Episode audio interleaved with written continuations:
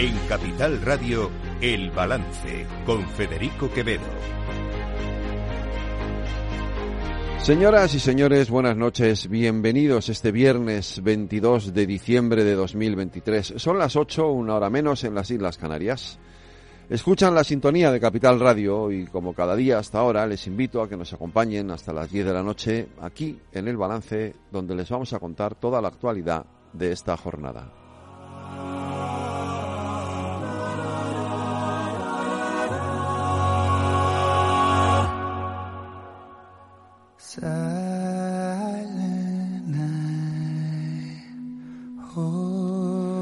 A ver si soy capaz y no me dejo llevar por las emociones. Este no es el último programa del año. Eso tocará el próximo viernes. Y será el momento de hacer balance, haciendo honor al nombre del programa, a lo que ha sido este 2023. Pero este viernes, hoy, es la víspera del fin de semana en el que celebramos la Navidad. Sin duda, para muchos de ustedes, la Navidad es un momento de recogimiento, de devoción, de oración. Si tienen fe, la Navidad es el tiempo en el que celebramos el nacimiento de Jesús. Les diré que, que mi fe hace tiempo que se desvaneció en un mar de dudas y de incertidumbres, pero no por eso dejo de entender y de comprender las emociones que pueden sentir muchos de ustedes.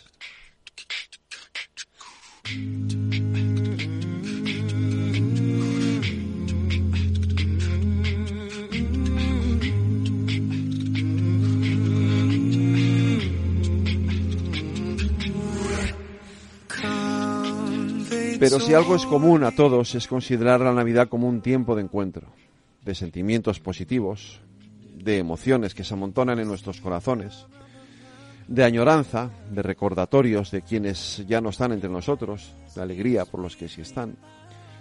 En fin, ¿qué les voy a contar yo que ustedes no sepan? Pero, pero no todo el mundo siente la Navidad de la misma manera. Hay mucha gente que no solo no encuentra en ella ese remanso de paz al que todos aspiramos, sino que al contrario vive la Navidad desde la amargura de no poder sentir todo lo bueno que conlleva. Y no me refiero a quienes odian la Navidad, esos llamados haters de estas fiestas, sino aquellos a los que las circunstancias les impiden acceder a este sentimiento universal de paz y felicidad que trae consigo la Navidad.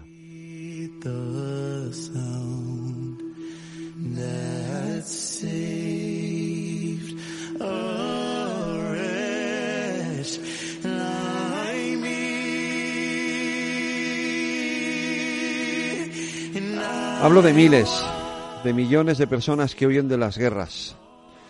Hablo de miles, de millones de personas que no encuentran una razón para vivir. Hablo de miles, de millones de personas a las que la vida solo les ha traído tristeza y amargura. Hablo de miles, de millones de personas que se sienten solas, que no tienen a nadie a su lado, al que darle un abrazo y recibir a cambio una sonrisa. Hablo de miles, de millones de personas que muchas veces están a nuestro lado y no nos damos cuenta. Hoy les voy a pedir algo, les voy a pedir que miren a su alrededor, que busquen esas miradas caídas, esas miradas tristes, esas miradas compungidas de quienes no tienen nada que celebrar en estas fiestas. Ustedes, la mayoría de los que nos escuchan cada día en Capital Radio, sin duda están rodeados de personas que los quieren y a las que quieren. Dediquen un solo momento a pensar en aquellos que no tienen esa suerte y regalen al menos una cálida sonrisa.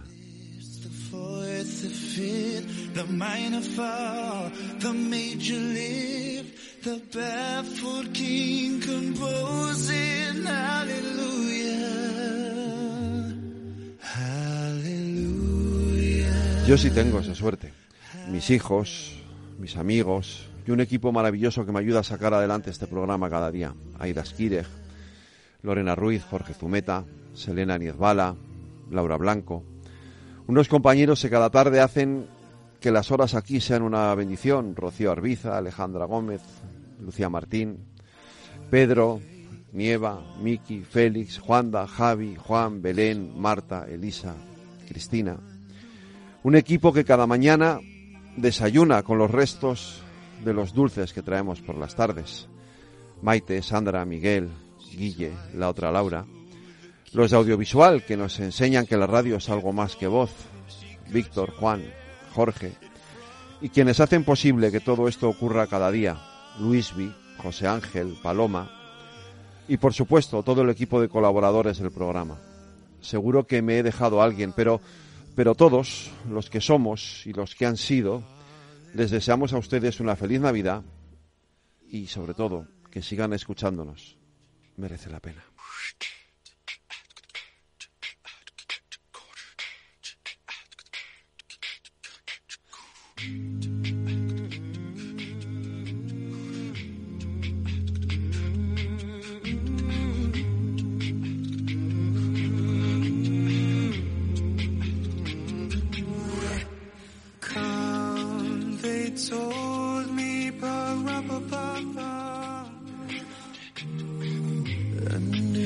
Las noticias de El Balance con Federico Quevedo, Aida Esquirej y Lorena Ruiz.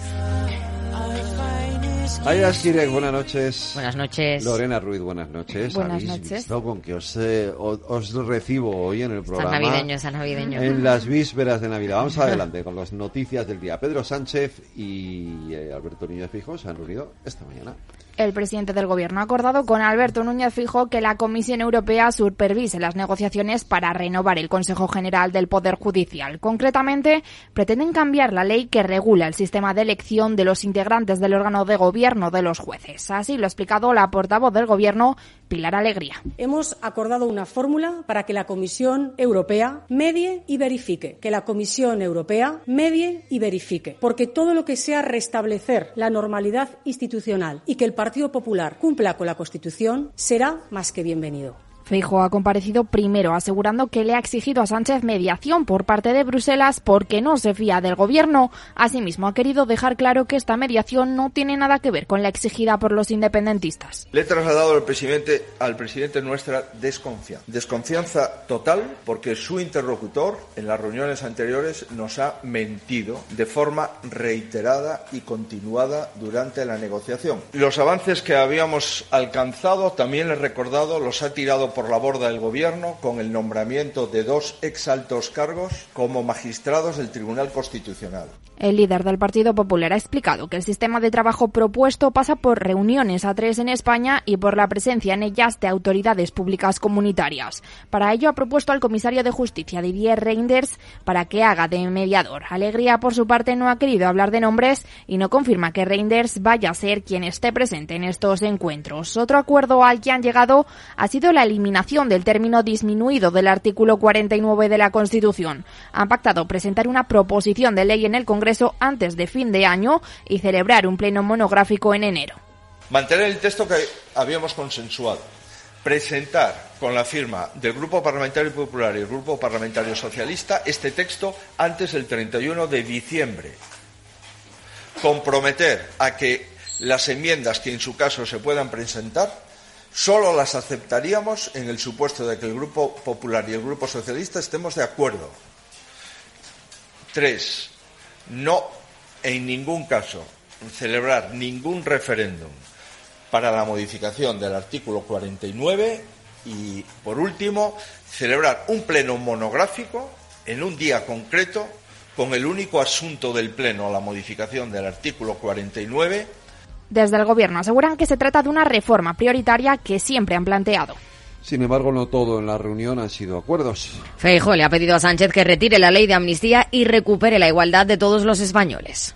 Retirar la ley de amnistía y volver a la senda constitucional. Le he rogado que no siga adelante y me ha dicho que no ha constatado que el presidente no tiene voluntad de rectificación y ha señalado que el margen de maniobra para llegar a acuerdos es el que impongan los independentistas. Para Feijóo, la cita no ha respondido a las expectativas y ha añadido que para un constitucionalista llegar a acuerdos con Pedro Sánchez es muy difícil. Además, ha denunciado que desde el PSOE no estén dispuestos a retirar la moción de censura en Pamplona que daría a la alcaldía Bildu, algo que ha definido como un error histórico y una inmoralidad. Le he intentado hacer ver que es un error histórico y sobre todo una amoralidad entregar una institución, la institución más preciada para Bildu, el partido que llevó en las listas a condenados por terrorismo de hace tan solo unos meses. También le ha pedido dar marcha atrás con la entrada de Telefónica y en vez de eso cambien la regulación para que la compañía sea similar al resto de operadoras. Le he vuelto a plantear que antes de gastarnos 2.000 millones de euros en la toma de participación de esta compañía, se puede mantener la españolidad de Telefónica tocando la regulación y poniendo a Telefónica en condiciones similares al resto de operadoras. La respuesta es que no, que prefiere eh, tomar el 10% del capital de Telefónica y me ha dicho que está dispuesto a estudiar un cambio en la regulación, pero mantiene este desembolso. Por su parte, Pilar Alegría ha señalado que le han propuesto al líder de la oposición crear una mesa de trabajo para poder negociar una reforma de la financiación autonómica, algo que el Popular no ha aceptado. Finalmente, en relación al tercer punto de la agenda, el relativo a la financiación autonómica, el presidente del Gobierno le ha trasladado al señor Feijó la posibilidad de llevar a cabo una mesa de trabajo y lamentamos que el señor Feijó haya dicho que no. Alegría cree que es fundamental acordar sobre financiación autonómica porque asegura que hablar de ello es hablar de educación, de sanidad, de dependencia y de todos los servicios públicos que demandan los ciudadanos. Sin embargo, el este 22 de diciembre el sonido del día ha sido otro. 88.008. 4 millones de euros. 88.008.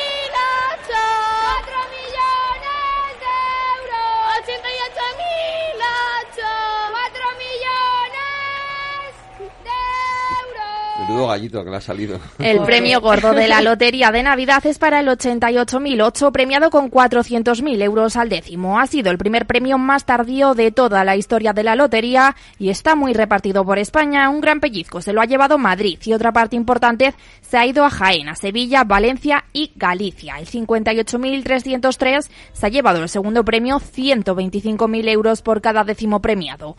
Ha caído principalmente en A Coruña, aunque también ha dejado un buen pellizco en Pontevedra, entre otros muchos sitios. Al igual que el gordo, se ha hecho mucho de rogar y ha sido el penúltimo premio en salir. Y el tercer premio ha caído íntegramente en Viar, localidad alicantina, ha sido el 31.938, dotado con 50.000 euros al décimo. Aquí en Capital Radio, aquí en Capital Radio les decía no nos ha tocado el gordo, pero el gordo son ustedes que son los que nos escuchan cada día. El déficit público acumulado hasta octubre baja hasta el 1,31% del Producto Interior Bruto. A las puertas de que la Unión Europea recupere las reglas fiscales tras el pacto alcanzado por los 27 para reformarlas, el Ministerio de Hacienda ha hecho público el dato de déficit del conjunto de administraciones públicas hasta octubre. Han acumulado un déficit entre enero y octubre de 19.178 millones de euros, una cifra un 3,2% inferior a la del mismo periodo de 2022 y que equivale al 1,31% del PIB, una reducción que se debe al repunte de los ingresos del 7,5%. El déficit del Estado cae al 2,16% hasta noviembre. En valores absolutos alcanza los 31.627 millones de euros, lo que supone un aumento del 5,8% respecto al mismo periodo del ejercicio precedente. Los sindicatos vuelven a convocar huelga en el handling de Iberia. Una decisión que llega después de suspender un anuncio anterior de protestas a la espera de unas nuevas negociaciones. Pero después de reunirse en la sede de Iberia, la dirección de la compañía, los sindicatos y representantes del Ministerio de Transportes no han llegado a un acuerdo, por lo que han anunciado cuatro días de huelga en los servicios de tierra de Iberia para los días del 5 al 8 de enero. El paro llega después de que Iberia perdiera el servicio del handling en ocho de los principales aeropuertos del país y ahora propone hacer un auto-handling mixto. Aida, en los mercados, ¿qué ha pasado hoy? El IBEX 35 y el resto de bolsas europeas despiden con tranquilidad una semana sin sobresaltos. El índice español despide los 10.110 puntos y a falta de cuatro sesiones para que cierre el año acumula una revalorización del 22% en lo que va de 2023. Dentro del selectivo español, los mejores han sido Fluidra, Robi, Iberdrola y Enagas, mientras que en el lado contrario han destacado los recortes de Solaria, Sacir, Acciona o Telefónica. Y como hacemos siempre, terminamos en Latinoamérica. En Perú, porque el gobierno ha rechazado el fallo de la Corte Interamericana de Derechos Humanos que acusó al Estado de haber cometido desacato por no cumplir con las resoluciones que prohibían la excarcelación del dictador Alberto Fujimori.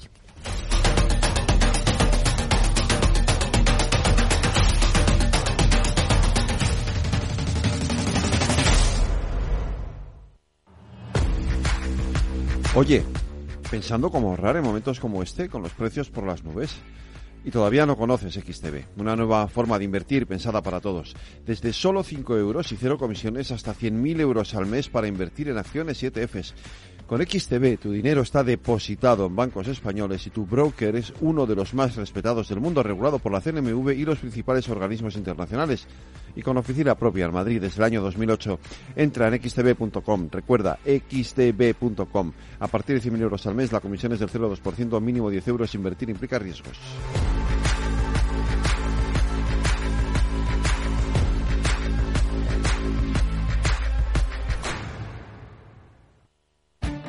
Esto te estás perdiendo si no escuchas a Rocío Arbiza en Mercado Abierto.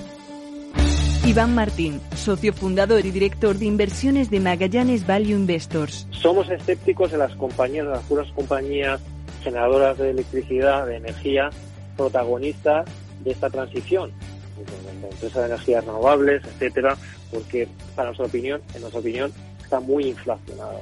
Están cotizando a unos precios muchísimo más allá de lo que realmente justifican sus fundamentales. Eso no quiere decir que sean malas compañías, quiere decir que están cotizando muy, muy caras, unas expectativas muy, muy, muy, muy positivas, que no sé si se darán. Nosotros preferimos estar en el lado más tradicional, precisamente de gas, gas natural, petróleo, ese tipo de energías. Mercado Abierto con Rocío Arbiza.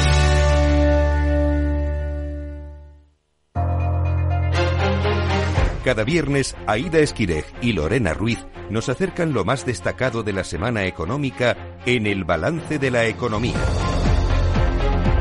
Pues vamos a conocer ya los principales titulares de esta semana económica de la mano de Aida Esquirej y de Lorena Ruiz. La economía española ralentiza su crecimiento en el tercer trimestre y crece un 0,3% impulsada por el consumo, una décima menos que el trimestre anterior. Concretamente, el crecimiento interanual del PIB se situó en el tercer trimestre en el 1,8%, dos décimas por debajo del registrado en el segundo trimestre. Reino Unido se acerca a la recesión y es que el PIB del país registró una contracción del 0,1% en el tercer trimestre respecto a los tres meses anteriores. De esta forma, Reino Unido se alinea con la zona euro que también registró una contracción similar en el tercer trimestre.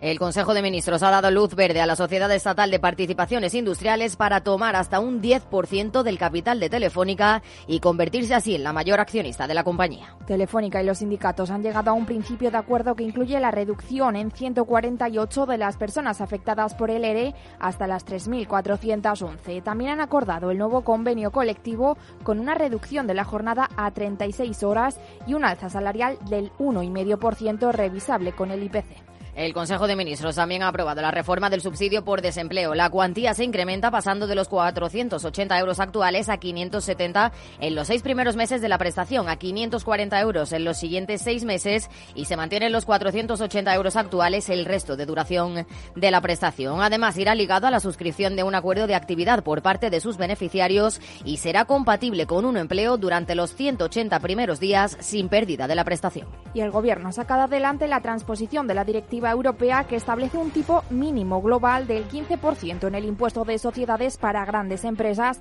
que implicará aplicar un tributo complementario al que ya existe en España. El Banco de España prevé una desaceleración de la economía en 2024 que pasará a crecer un 1,6%. Además, estima que el crecimiento se mantendrá por debajo del 2% durante todo el periodo 2024-2026. El Banco Central Europeo ha advertido al sector financiero de nuevos retos derivados de unas condiciones financieras más estrictas, una inflación persistente elevada, tensiones geopolíticas y unas previsiones macroeconómicas que apuntan a una notable desaceleración de la actividad económica. Ha destacado la resiliencia del sector bancario, pero pide evitar la complacencia. El Gobierno y los bancos acuerdan ampliar el código de alivio hipotecario para rentas de hasta 38.000 euros anuales y se extiende la gratuidad de la amortización anticipada y de los cambios de hipoteca variable a hipoteca fija durante todo 2024. También será gratuito para las conversiones de hipotecas variables a mixtas. El coste laboral sigue escalando y los salarios ya alcanzan cifras récord en más de dos décadas. Según los datos publicados por el INE, el coste laboral por trabajador y mes alcanzado los 2.892 euros en el tercer trimestre, lo que supone un aumento del 5% con respecto al mismo periodo de 2022. Los ministros de Energía de la Unión Europea han acordado prolongar las medidas de emergencia adoptadas durante la crisis de precios de la energía, como un tope de precio 180 euros a las compras de gas en el mercado mayorista y otras disposiciones para fomentar el ahorro energético y la solidaridad entre los Estados miembros, además de acelerar permisos para las renovables. Los países de la Unión Europea han llegado de forma unánime a un acuerdo sobre las reglas fiscales que mantendrán los límites del 3% y del 60% sobre el PIB del déficit y de la deuda, respectivamente, pero introducirán sendas fiscales individuales de cuatro años para cada Estado miembro. Los datos del cuarto informe de ejecución del plan de recuperación reflejan que se han resuelto convocatorias de subvenciones y licitaciones por más de 33.600 millones de euros. Además, la ejecución de los fondos europeos ha incrementado un 1,19% hasta noviembre respecto al pasado 2022, con proyectos autorizados por un importe de 25.453 millones de euros. La inflación y la escalada de los precios están en el foco de las compras navideñas. Hoy en el balance de la economía nos detenemos en el gasto de estas navidades.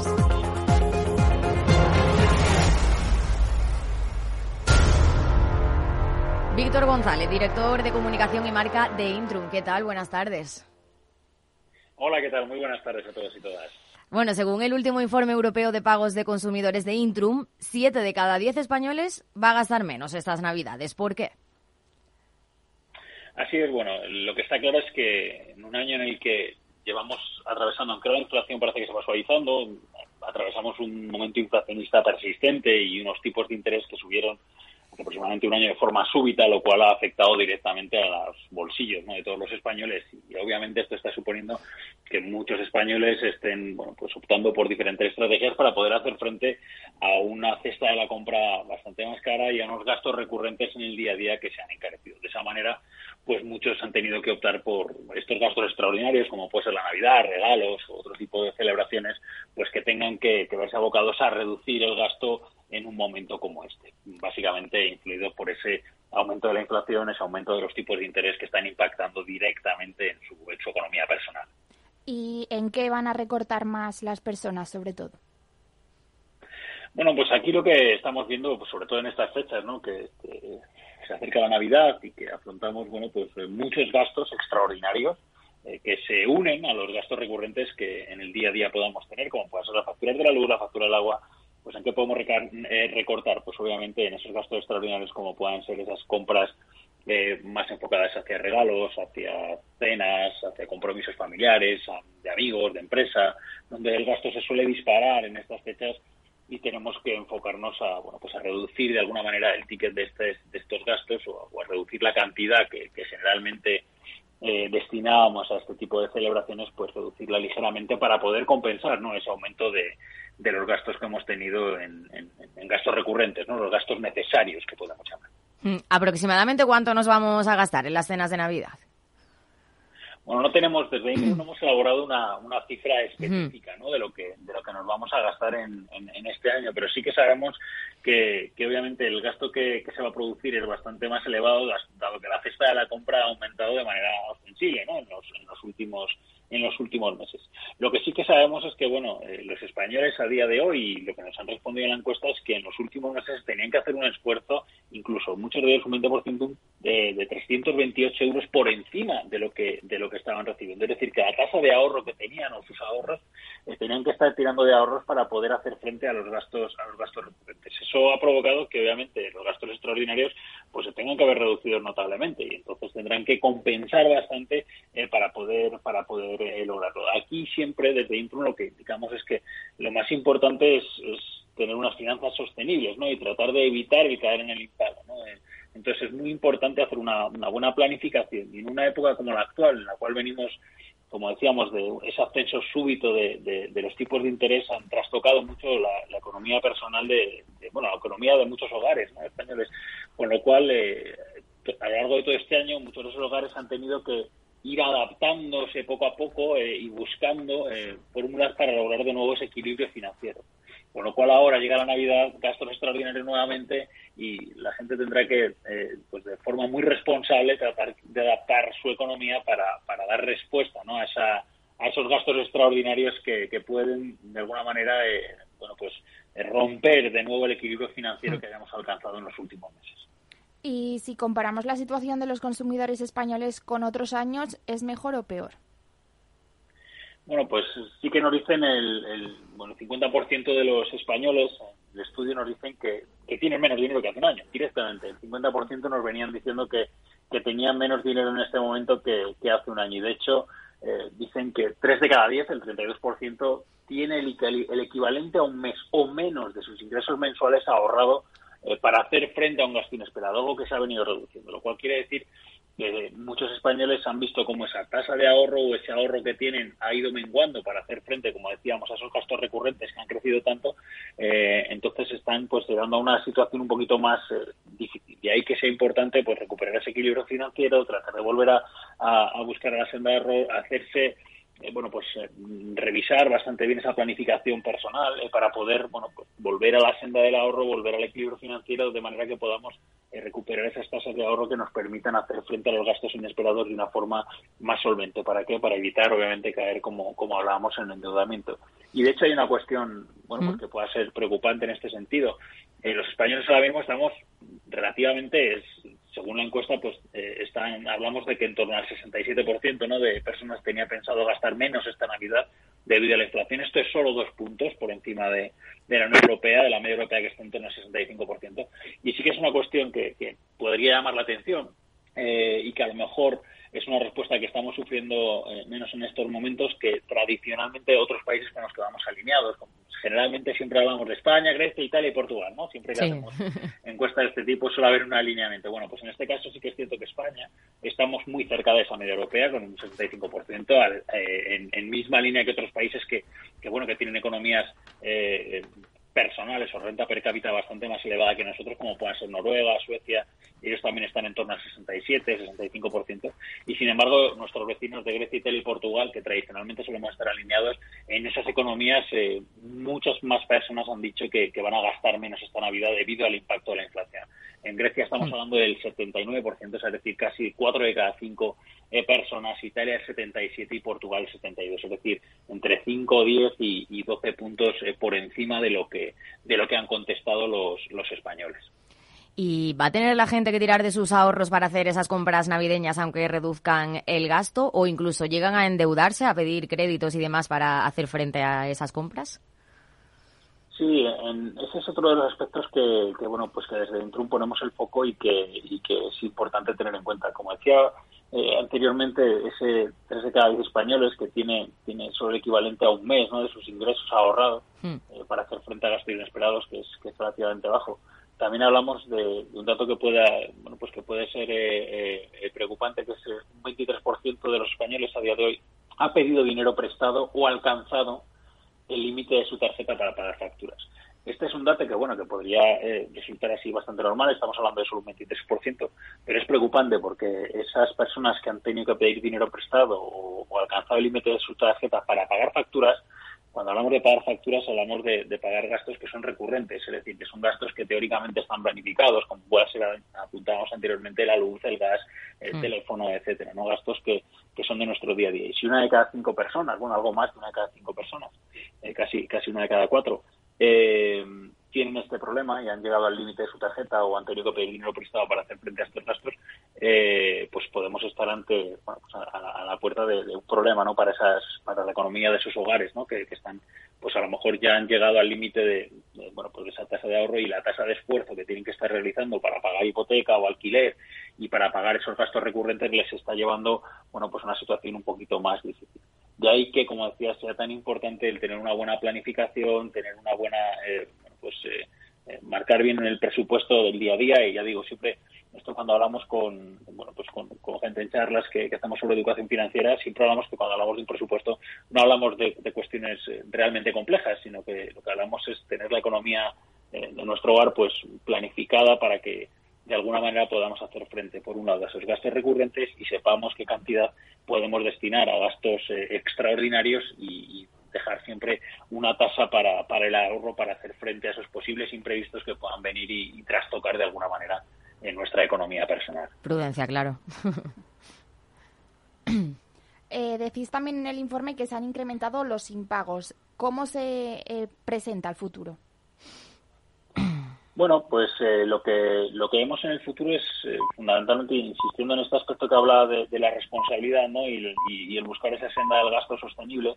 Eh, sí que hay una cuestión que, bueno que es que es llamativa y que aunque son herramientas todos los ciudadanos pues contamos con un montón de herramientas que están a nuestro que están a nuestro alrededor y que nos pueden facilitar la vida como puedan ser siempre hablamos de, de esta bueno últimamente se habla mucho de estos métodos ¿no? de pago aplazado de pay now pay later ¿no? de, compra ahora y paga después. Eh, en este aspecto, uno de los datos que destacábamos en el informe es que el 36% de los ciudadanos españoles aumentarán el uso de los métodos de pago aplazado como una medida eh, para manejar el impacto de la, inflación y los elevados tipos de interés. Eh, este aspecto, bueno, pues tiene cierta preocupación, así como estas medidas pueden ser muy útiles, obviamente, para poder hacer frente a, pagos pues, de compras o de, bueno, pues cuando queremos hacer una compra, por ejemplo, en estos regalos navideños, si, si tenemos algún, algún tipo de, bueno, pues de, posibilidad de hacerlo, pues puede servir, pueden ser útiles, pero, pero, y aquí es lo importante, hay que ser muy conscientes de que eh, si hacemos este tipo de, si utilizamos este tipo de herramientas que son muy útiles y que vienen a ayudarnos también en muchas ocasiones, eh, tenemos que tener muy en cuenta que siempre vamos a ser capaces de, de, pagarlo, ¿no? Posteriormente. Por eso eh, hay que tener muy en cuenta el riesgo que pueden tener este tipo de herramientas también, ¿no? Que ya digo, son muy útiles, están a nuestra disposición y nos pueden facilitar la vida en muchas ocasiones, pero también tenemos que ser conscientes a aquellos hogares o aquellas personas que puedan tener dificultades a la hora de hacer frente a esas obligaciones financieras, que luego también hay otras como pueden ser esos gastos recurrentes que decíamos anteriormente. Y entonces eh, es, una cuestión que, debemos tener eh, muy en cuenta. Y es que es importante porque siempre decíamos que ahora mismo España, el 60% de los encuestados, afirmaban ser más propensos a gastar eh, dinero en, empresas que, que ofrezcan este tipo de, condiciones de pago flexibles a la hora de realizar una compra. Esto es bueno porque el hecho de que nos puedan ofrecer condiciones de pago flexibles puede facilitar la hora de hacer a la hora de hacer frente a los pagos y nos puede facilitar eh, bueno pues hacer un consumo eh, responsable. Pero siempre tenemos que ser conscientes dentro de esa planificación de que vamos a poder devolverlo. Y el dato preocupante en el caso de España en este caso es que la media europea está por debajo del 50% y en España estamos en torno al 60. Somos el segundo país, solo por detrás de Grecia en este aspecto. Pues Víctor González, director de comunicación y marca de Intrum, muchas gracias por atender la llamada del balance de la economía de Capital Radio. Muchísimas gracias a vosotros. Gracias, Víctor. El balance de la economía. Jordi Navarro, responsable académico de Deusto Formación. Buenas tardes. Buenas tardes, ¿cómo estáis? Bueno, estamos a nada de que llegue Papá Noel y también queda poco para los Reyes. La Navidad es la época de mayor consumo de todo el año y ahora con la inflación que tenemos, ¿qué previsiones hay de gasto? Muy buena pregunta. Pues sí, efectivamente, estamos todos un poquito preocupados. La, previsión de inflación para este mes de diciembre va a ser un 3,6% de media y, lógicamente, va a hacer que se dispare pues esa cesta de regalos navideños que más o menos tenemos una media, unas 440, 450 de, de gasto por persona en cuanto a euros. Pero bueno, evidentemente estamos también en unas fechas muy significativas, es una demanda inelástica que solemos decir, es decir, que sí o sí van a haber regalos, que nadie se preocupe, aunque esté la fecha de la compra cara. Y efectivamente, la Navidad está aquí, vamos a comprar regalos, alimentos y decoraciones, pero evidentemente hay que hacerlo de la mejor manera posible, haciendo un seguimiento de los precios, ajustar sobre todo el presupuesto disponible y sobre todo evitar sorpresas desagradables a la hora de comprar de manera pues desmedida y, o, haciendo uso de pues de medios de pago como tarjeta de crédito que no da sensación de gasto. No sé si, si en estas previsiones de gasto se incluye las semanas de Black Friday y, y demás o es exclusivamente para estos días que vienen ahora.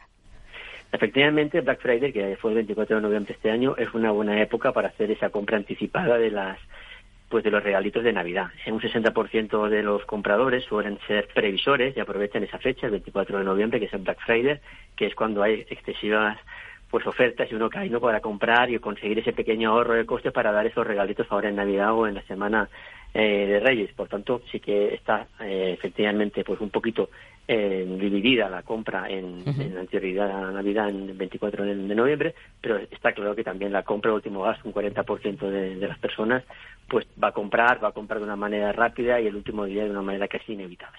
Claro, porque en general tendemos a hacer las compras con calma y con previsión o lo dejamos todo para última hora.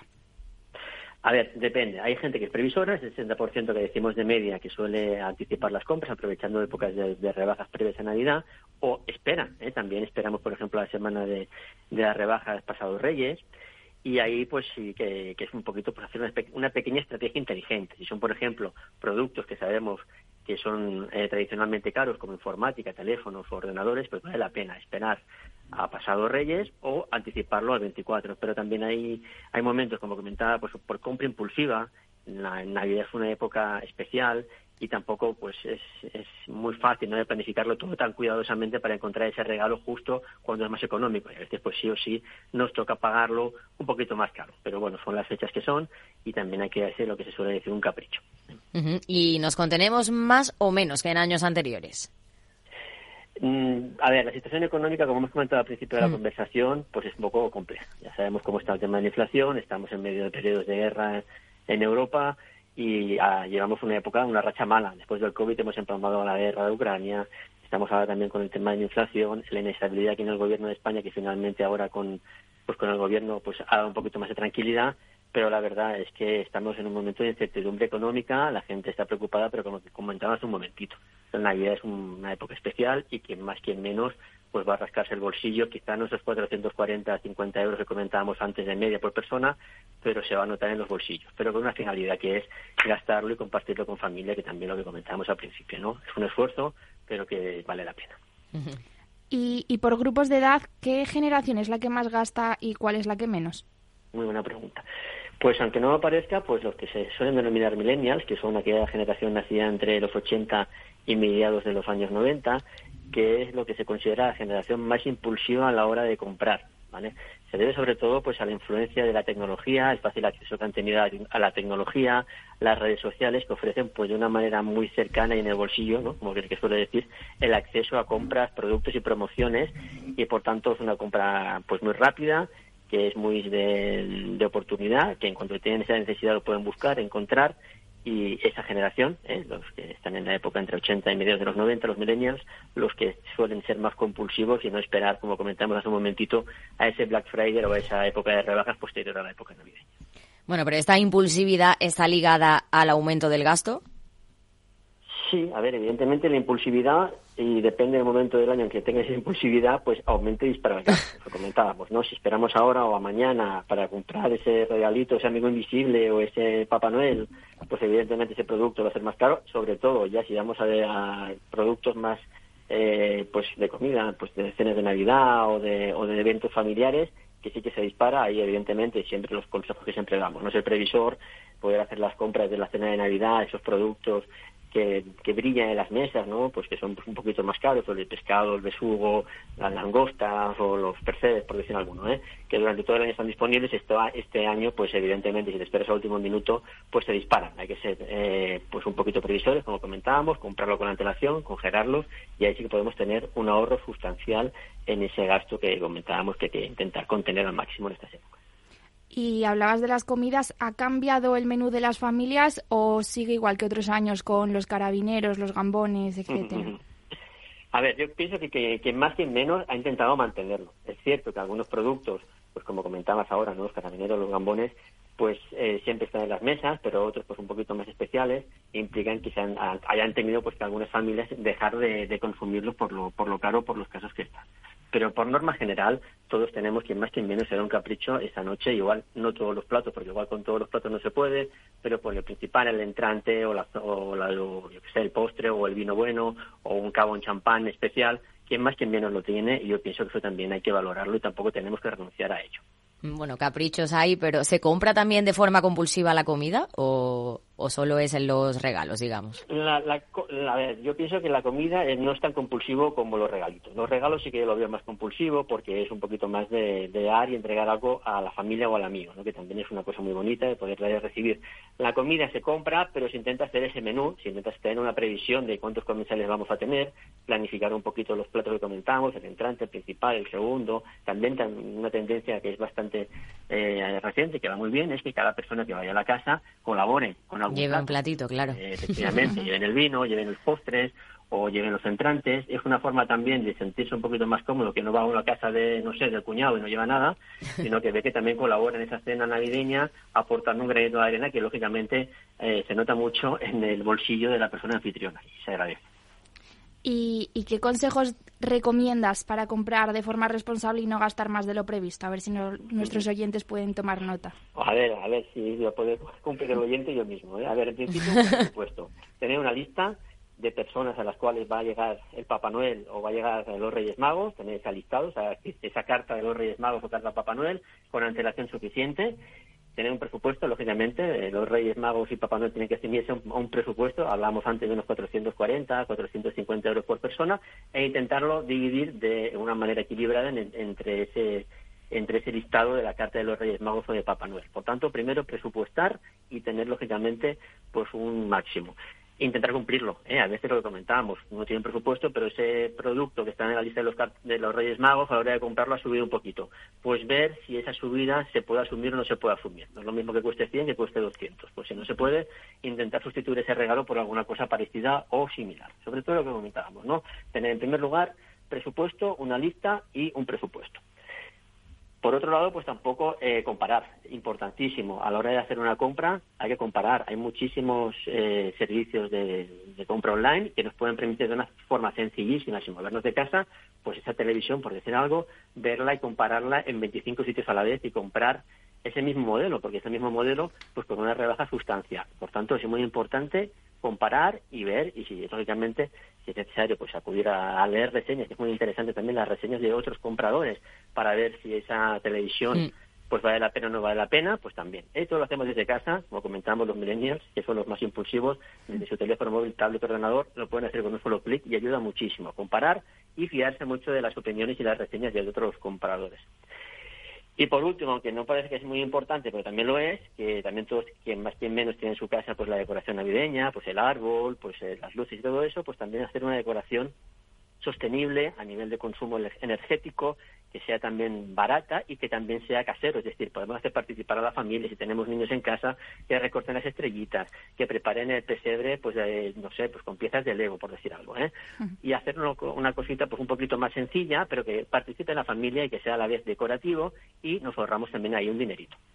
Pues seguro que encima que queda más bonito. Jordi Navarro, responsable, responsable académico de Deusto Formación, muchas gracias por atender nuestra llamada. Un placer y felices Navidades y démonos algún caprichito. Igualmente, felices fiestas. Adiós. felices Navidades. Hasta luego.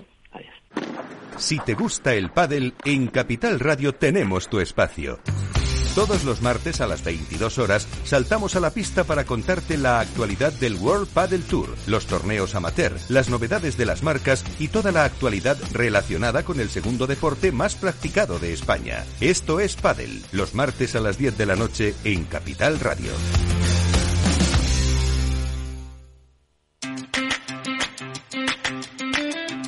Cajón Desastre, la sección cultural y de entretenimiento de El Balance con Selena Niezbala. Selena Niezbala, buenas noches. Muy buenas noches, Federico. Pues llega el tiempo de la Navidad, va a haber, sí, tiempo de buenos propósitos. Es verdad que ha estado el año, pero ahora un poquito más. Vamos a hacer la carta de los Reyes Magos y en este caso desde Capital Radio vamos a pedir solidaridad. Solidaridad además con los más eh, desfavorecidos, o mejor dicho, desprotegidos, que muchas veces, pues ya lo sabemos, Federico, son los animales. ¿A ti te gustan las mascotas? A mí me encantan. A mí me encantan los perritos. De hecho, estoy pensando en adoptar un perro. Pues mira, te traigo hoy una buena acción y además eh, yo creo que una recomendación. Pues vamos a escucharla. Lidera las tasas de abandono de animales en Europa. Un estudio de la Fundación Affinity refleja que se abandonaron más de 400 perros al día en España durante todo 2021. Hoy queremos hacer un llamamiento desde este programa. Por favor, cuidado con esas acciones compulsivas en estas fechas. Galgos en Acción es una organización sin ánimo de lucro fundada por Laura Encinas y hoy nos acompaña en este programa. ¿Qué tal, Laura? Muy buenas, Selena. Pues un placer estar aquí y hablando de este tema tan apasionante. Bueno, vosotros, en este caso, tú representas una protectora dedicada solo a proteger a esta especie, la de los galgos y los podencos, que a su vez suelen ser los más desprotegidos, porque entre otras cosas, la nueva ley de bienestar animal les deja un poco fuera de juego. Laura, cuéntanos, eh, ¿cuántos galgos y podencos tenéis ahora mismo en acogida en estos momentos? Pues mira, Selena, nosotros somos una protectora muy pequeñita, tenemos eh, apenas dos años desde su nacimiento. Intentamos emplear los máximos recursos. Eh, ahora luego hablaremos un poco de todo el trabajo que lleva eh, estar rescatando estos animales y demás pero te puedo decir que en un año hemos rescatado más de 250 eh, perros ¿no? de, de, esta raza, siendo una protectora súper, súper pequeñita. Wow. Entonces requiere muchísimo trabajo, requiere muchísimo esfuerzo y la verdad es que nos queda todavía mucho que evolucionar para, para estas razas. Claro, Laura, eh, yo a ti te conozco por otros eh, proyectos, así que cuéntanos cómo surge de repente esa idea de poner en marcha una protectora. Sí, pues mira, eh, bueno, yo me dedico a las finanzas, eh, las finanzas personales. Eh, adopté mi primer galgo, mi primera galguita hace seis años y me enamoré de la especie y empecé a conocer sobre ellos todo el maltrato que tienen, todo el abandono animal, todo lo que hay detrás. Y bueno, tengo cuatro galgos a día de hoy, o sea que no hace falta que, os diga que, que me encantan y me apasionan. Eh, he colaborado siempre con Protectora desde su inicio, he visto todo el trabajo que hay detrás y hace dos años eh, estuve pasando pues un momento personal eh, complicado para mí y encontré un refugio enorme en los animales, ¿no? Porque para mí son pues oye una raza súper leal y que está siempre ahí. Entonces parte de una gran parte de mi esfuerzo pues la dediqué a salvarles eh, y creé la creé la fundación, creé la ONG. Eh, a día de hoy hemos podido seguir adelante con muchos voluntarios que nos ayudan cada día a hacer posible esta labor y, y, bueno, y seguimos porque no se ha mejorado mucho respecto a ellos eh, con esta última ley, como has dicho antes. Claro, porque eh, sí que es cierto que esta ley hace ciertas diferencias, ¿no? Entre sí. eh, razas o especies de animales. En este caso, los galgos, pues, eh, son más desfavorecidos porque se entiende que están metidos como destinados a otro fin, no el de esta, tanto animal de compañía. Ley, Elena, se crea, pues, para intentar eh, persigue tres cosas, ¿no? Que es la reproducción incontrolada. Y sabemos que en España, pues, hay mucho mercado eh, de personas que comercializan ¿no? con la cría de sus propios perros y demás, y muchos criaderos que son ilegales, donde no se tienen ningún tipo de, de control, eh, incluso no se tienen a los animales en las condiciones que se deberían de tener. Eh, persigue también el abandono y persigue el maltrato, aumentando las penas que hay, incluso habiendo penas de cárcel para aquellas personas que maltraten a sus animales. Uh -huh. ¿Cuál es el problema? Pues que es el, el sector cinegético mueve muchísimo dinero en este país eh, y finalmente se ha decidido excluir a todos los animales, a todas las razas de caza. Entonces, a día de hoy, en cuanto a los perros, hay dos tipos de perros, hay dos clases de perros, ¿no? Hmm. Eh, aquellos perros domésticos y aquellos perros de caza. Yo me hago una pregunta, oye, si esto pasara con las personas, sería un escándalo total, ¿no? Imagínate sí, que las totalmente. personas, oye, se aplicarán unas leyes para los hombres, por decir algo, y otras, y otras para, para, las mujeres. sí. O para, mm, me voy a poner, eh, para los de una raza y para los de sí, otros. Sí, sí, es, es inadmisible totalmente, ¿no? Entonces, por intereses económicos que se excluya a estos perros, la verdad es que es una aberración mmm, increíble. Pues eh, sí, porque yo creo que mmm, al final, ¿no? Muchas de las eh, personas que no conocían en profundidad esta ley, pues empezaron a criticar que, oh, es que tengo que hacer un cursillo ahora para tener un animal o no voy a poder, eh, yo qué sé, matar una mosca en mi casa. Eh, pues desde aquí les decimos que no, oigan, de verdad, que la ley de bienestar animal no tiene ese objetivo, sino el objetivo que tiene es eh, proteger a los animales, igual que hay leyes que protegen a las personas eh, que son más vulnerables, eh, pues de ciertos maltratadores, de ciertos actos delictivos, pues precisamente lo que necesitábamos era una ley que catalogase a los animales como lo que son seres vivos, no como sí. objetos. Eh, pero al final, ¿cuáles son las principales causas en abandono de animales que os encontráis todavía todos los días? Porque, bueno, esta ley surge ahora, veremos eh, si sus efectos eh, pues eh, consiguen paliar esas consecuencias de abandono y maltrato, pero de momento los números no van muy bien.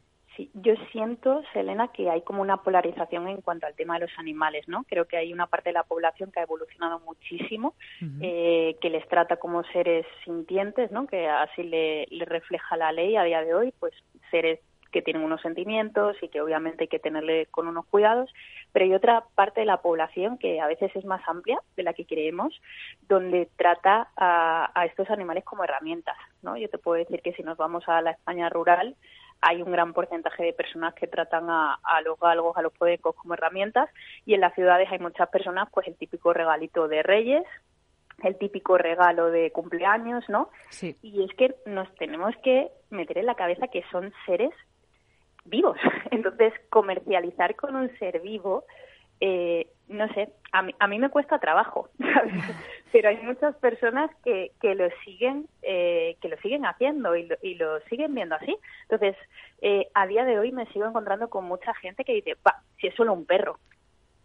Oye, es un perro. No, no, no, no, claro. Y entran ganas de decir, "Oiga, no, no solo un perro, eh, será solo un perro para usted, para usted, será solo una vaca para usted, eh, un cerdo, etcétera. Pero bueno, eh, es un debate este muy grande también, ¿eh? el que se abre. Entonces, por algún lado hay que empezar. Y, y bueno, yo creo que en el caso de los animales de compañía, eh, domésticos, vamos a llamarlos así, pues por algo se tiene que empezar, Laura. Quiero decir, seguro que los amantes de los animales haríamos muchísimas más acciones para protegerlos. Eh, pero, ¿cuáles son, en cambio, esas principales eh, avances que habéis visto desde este reglamento? Sí, pues mira, una de las cosas es que se aumentan las multas. Tú sabes que a veces los seres humanos eh, solo sabemos aprender con castigos ¿no? y con dinero. Si nos tocan el bolsillo ya nos duele. Entonces, creo que esto es muy importante porque hay mucha gente que maltrataba a sus animales y demás y a día de hoy las multas eh, pues son mucho más grandes que, que antes. Eh, entonces, creo que esto va a hacer que una parte de la población pues aprenda el hecho de que tengan que hacer un curso, que tengan que tener también un seguro de responsabilidad civil, creo que también es muy importante porque ya esa persona que realmente no está convencida, ¿no? O que no es consciente del trabajo que implica el tener un animal a tu cargo, pues oye, ya son como pequeñas trabas que, que van quitando. Entonces, en este sentido, los animales están mucho más amparados. Eh, como te decía, a día de hoy son considerados seres sintientes, ¿vale? Entonces, eh, por ejemplo, hay una cosa muy muy peculiar y es que en los divorcios pues se va a poder pelear por las custodias, ¿no? Incluso custodias compartidas, porque era algo que antes eh, no existía. Si tenías una pareja y el animal estaba a nombre de tu pareja, pues te podías olvidar del animal porque no tenías ningún tipo de derecho sobre, sobre él o sobre ella. Claro, y es que eh, eh, poco se habla de eso, pero es complicado dejar de ver a un animal con el que llevas conviviendo, yo que sé, 10 Total. años. eh, eh, vamos, es que le quieres como a uno más de la familia. Yo te puedo decir más. que a nivel personal luché más la custodia cuando me separe de mis animales que, que casi desde la casa. O sea que yo, Sí, por sí. ejemplo, tengo custodia compartida y, y lo hacemos como, como si fueran niños. Entonces, eh, es súper importante. Pero fíjate que ha habido casos en España que incluso cuando eh, ha habido desalojos en propiedades, se han dejado a los animales dentro. ¿Por qué? Porque no eran seres sintientes. Entonces, como hay que dejar todo lo que hubiera en el domicilio, Había que dejar al llegado a tapiar animal. ventanas y tal, y se dejaban los No me lo puedo creer.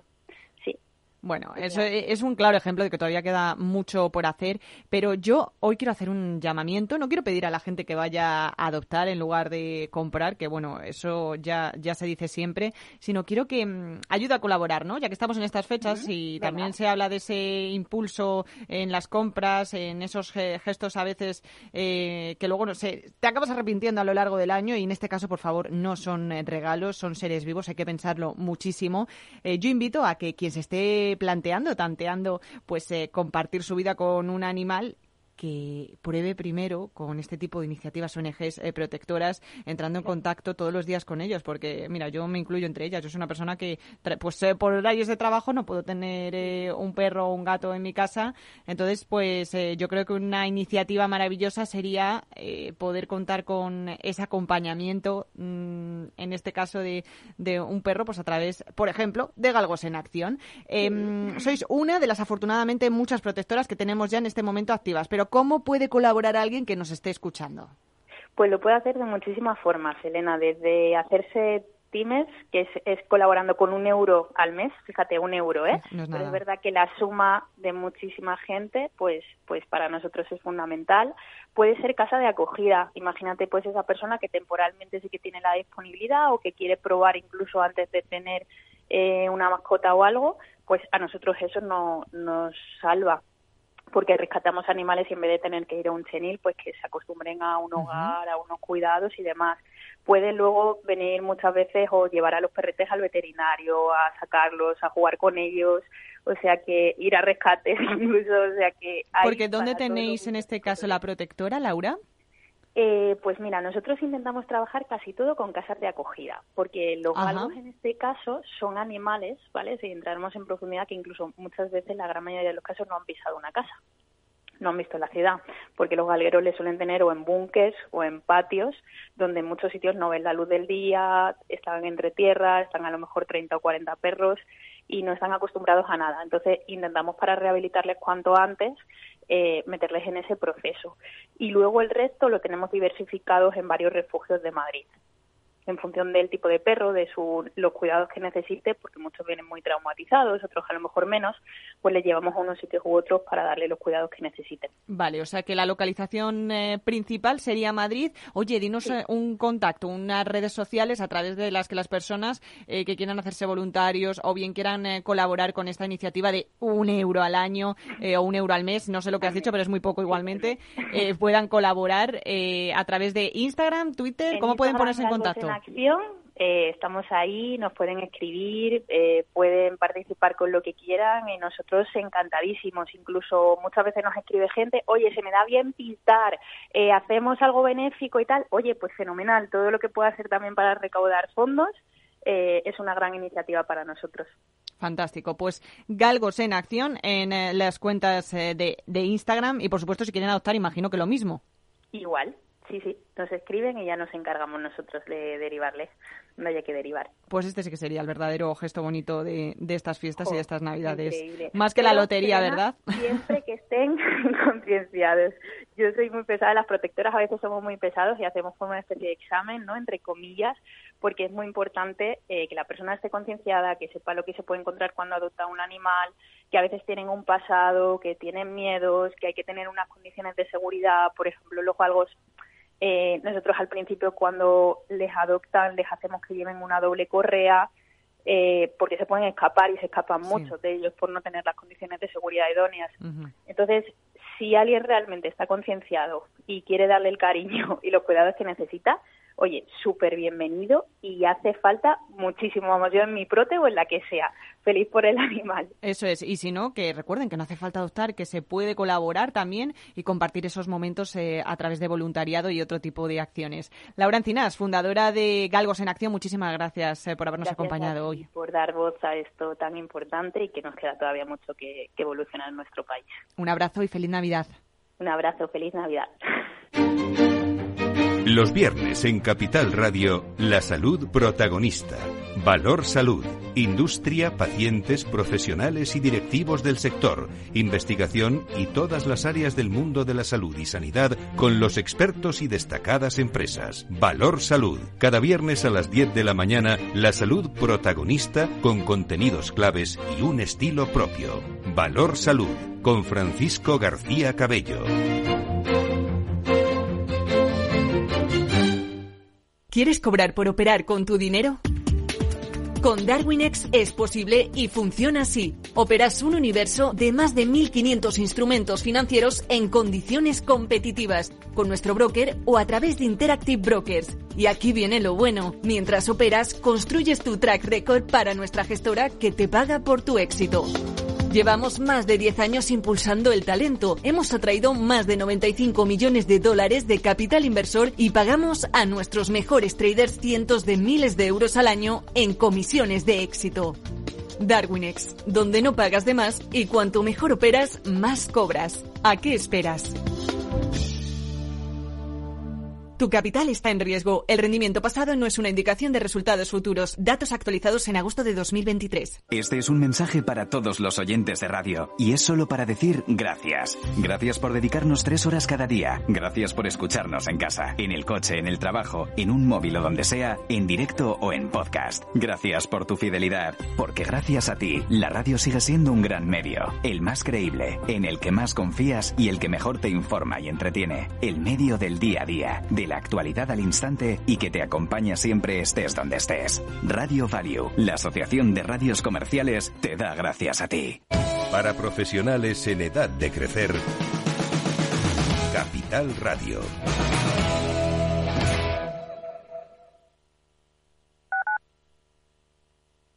Madrid, 103.2 FM, Capital Radio. Capital Radio, 10 años contigo.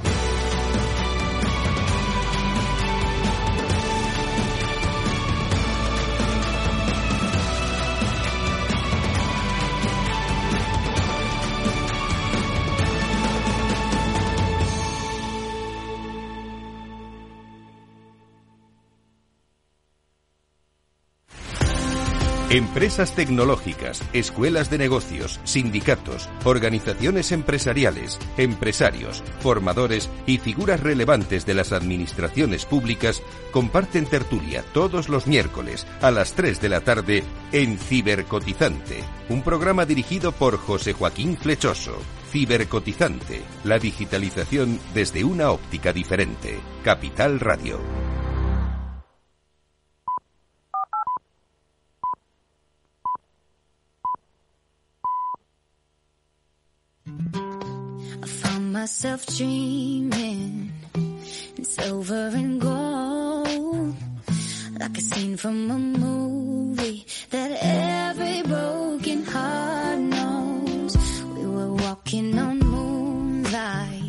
Pues las 9 de la noche, una hora menos en las Islas Canarias, en la sintonía de Capital Radio llega nuestro tiempo de análisis, de tertulia, de reflexión. Y Aida Lorena, ¿quién es? Es Megan Trainor, que hoy tiene 30 años. Hoy, bueno, hoy tiene, ¿no? Bueno, sí, ya cumple. tiene, hoy Bueno. cumple. Pero ya los tiene, ya los tiene 30 añitos. Pues con la música de Megan Trainor, que, en fin, oye, todo esto una crack, ¿eh? No llega a ser, eh, no llega a ser Taylor Swift, pero, en fin, eh, eh, vende mucho, ¿eh? Megan Trainor. Eh, nos vamos a contar los temas de la tertulia. Buenas noches, tertulianos. Hoy más que nunca, por fin es viernes. Y es que cuando acabemos esta tertulia nos meteremos de lleno ya en el tiempo de Navidad y eso, al final, no deja de ser algo que a todos nos llena de emoción. Así que lo repetimos, por fin es viernes. ¡Ya llegó el viernes!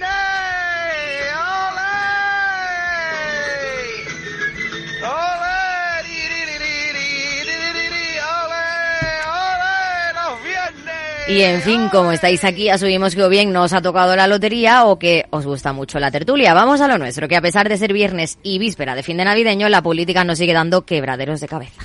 Hoy Sánchez se ha reunido con Feijó mientras esperábamos a que se cantara el gordo y con mucha crispación a las espaldas. El líder del Partido Popular ha ido a esta cita en el Congreso de los Diputados con peticiones concretas a Sánchez, aunque eso sí, no ha salido del encuentro con el gordo. Ya les adelanto que a España tampoco le ha tocado el gordo, porque creo que el gordo ya está reservado para los socios del gobierno y para el independentismo.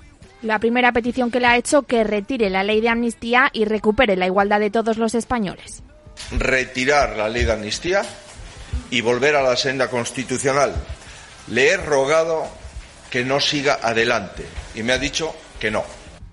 Claro, es que dice Feijóo que hablar sobre acuerdos dentro de la Constitución es complicado con Pedro Sánchez, aunque él le ha entregado el listado de peticiones. Le he planteado unos mínimos democráticos, unos mínimos democráticos que hagan posible la interlocución normal con el gobierno. Es verdad y he constatado que para un constitucionalista llegar a acuerdos con el señor Sánchez es muy difícil. También le ha pedido que paralice la moción de censura en Pamplona. Dice que si el problema es la falta de presupuestos en la localidad, que se sienten y lo hablen. Le he intentado hacer ver que es un error histórico y sobre todo una amoralidad entregar una institución, la institución más preciada para Bildu, el partido que llevó en las listas a condenados por terrorismo hace tan solo unos meses. A Feijóo también le preocupa si el gobierno va a frenar la reforma del Código Penal para eliminar la reforma de enaltecimiento del terrorismo y le ha pedido información. También quiere saber sobre política exterior y defensa y datos sobre los planes del gobierno de utilizar fondos públicos para controlar grandes empresas españolas. En este sentido, le ha pedido dar marcha atrás con la entrada en Telefónica. Le he vuelto a plantear que antes de gastarnos 2.000 millones de euros en la toma de participación de esta compañía, se puede mantener la españolidad de Telefónica tocando la regulación y poniendo a Telefónica en condiciones similares al resto de operadoras.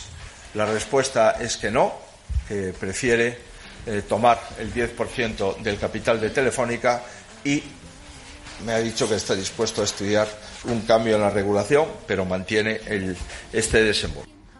En fin, a todo que no, o casi todo, parece que ha habido dos acuerdos. El primero, que la Comisión Europea supervise las negociaciones para renovar el Consejo General del Poder Judicial con perfiles independientes y cambiar la ley que regula el sistema de elección de los integrantes del órgano de gobierno de los jueces. Así lo ha anunciado Feijo. Ha de haber una renovación del Consejo General, pero tiene que hacerse con todas las garantías de independencia. Si del Gobierno no se fían sus propios socios, comprenderán que nosotros tampoco podemos fiarnos. le hemos propuesto sumar a la Comisión Europea a la negociación y al acuerdo de renovar el Consejo General y simultáneamente tramitar una nueva ley orgánica del Poder Judicial ante las cámaras.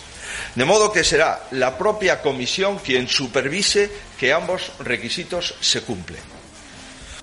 La portavoz del Gobierno, Pilar Alegría, habla de mediar y verificar hemos acordado una fórmula para que la Comisión Europea medie y verifique, que la Comisión Europea medie y verifique, porque todo lo que sea restablecer la normalidad institucional y que el Partido Popular cumpla con la Constitución será más que bienvenido.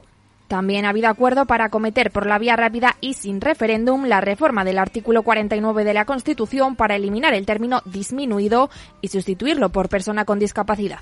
Mantener el texto que habíamos consensuado presentar con la firma del Grupo Parlamentario Popular y el Grupo Parlamentario Socialista este texto antes del 31 de diciembre. Comprometer a que las enmiendas que en su caso se puedan presentar solo las aceptaríamos en el supuesto de que el Grupo Popular y el Grupo Socialista estemos de acuerdo. Tres, no en ningún caso celebrar ningún referéndum para la modificación del artículo 49 y, por último, celebrar un pleno monográfico en un día concreto con el único asunto del pleno, la modificación del artículo 49.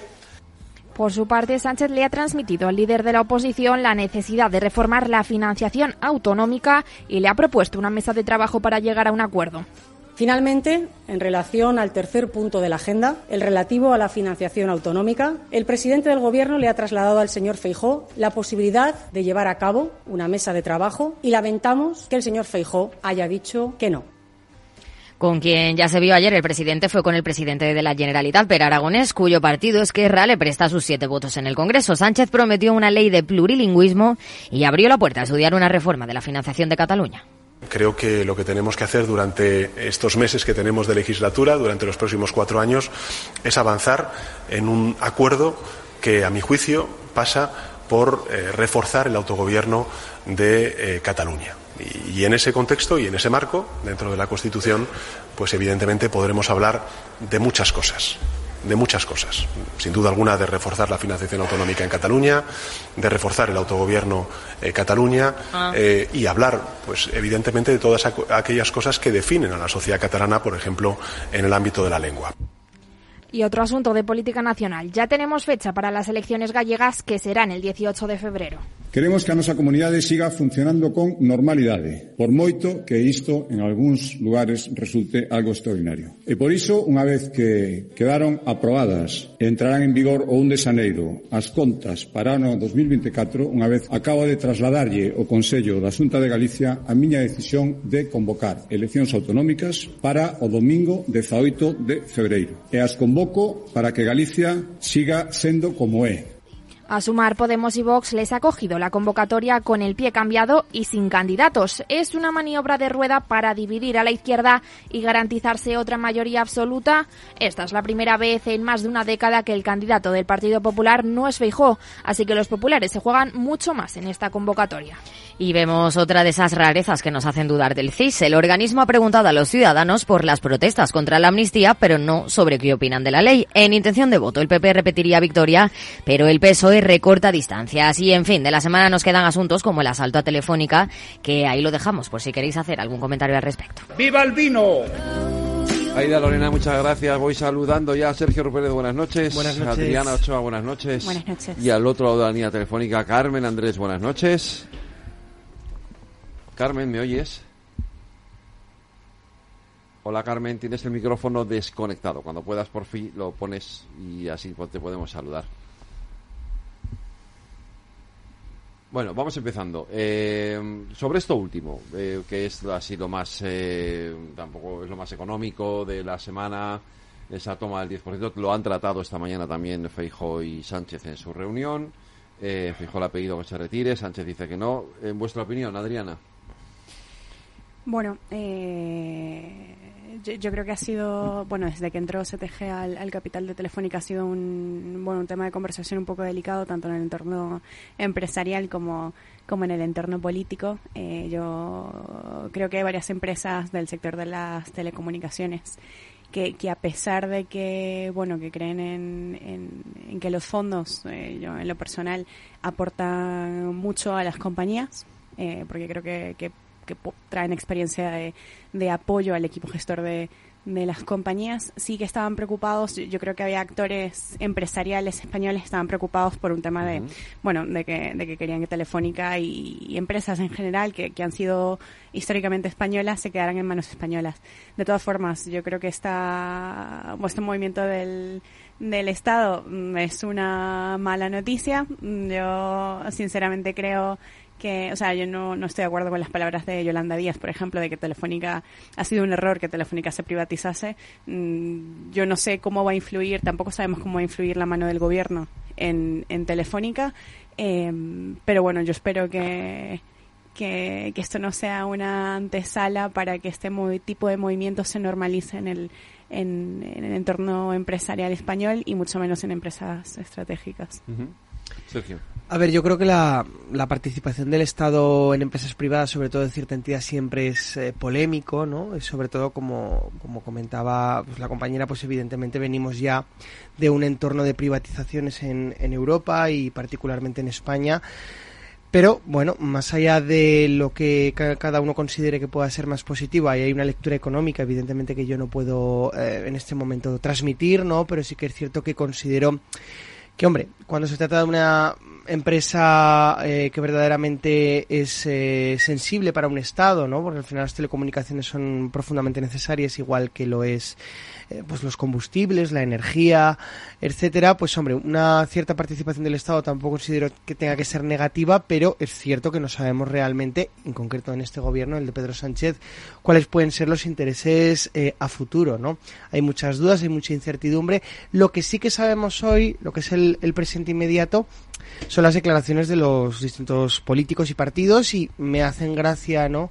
Eh, pues bueno, ciertas intervenciones en concreto del Partido Popular y de Feijóo en particular, eh, no sé, como que eh, considerando que esto es una excepcionalidad absoluta, ¿no? Y que particularmente Pedro Sánchez se está diferenciando del resto cuando esta participación también existe en otras naciones relevantes, también en Europa. Francia es, es un ejemplo con un gobierno muy distinto al de Pedro Sánchez, quiero decir. Entiendo que la política de oposición del PP ahora mismo esté centrada en que todo lo que hace Sánchez está mal, pero creo que debería mejorar sus argumentos, ¿no? Porque hay cuestiones que son comprobables, son contrastables y no todo lo que hace Pedro Sánchez es inaudito y es excepcional, ¿no?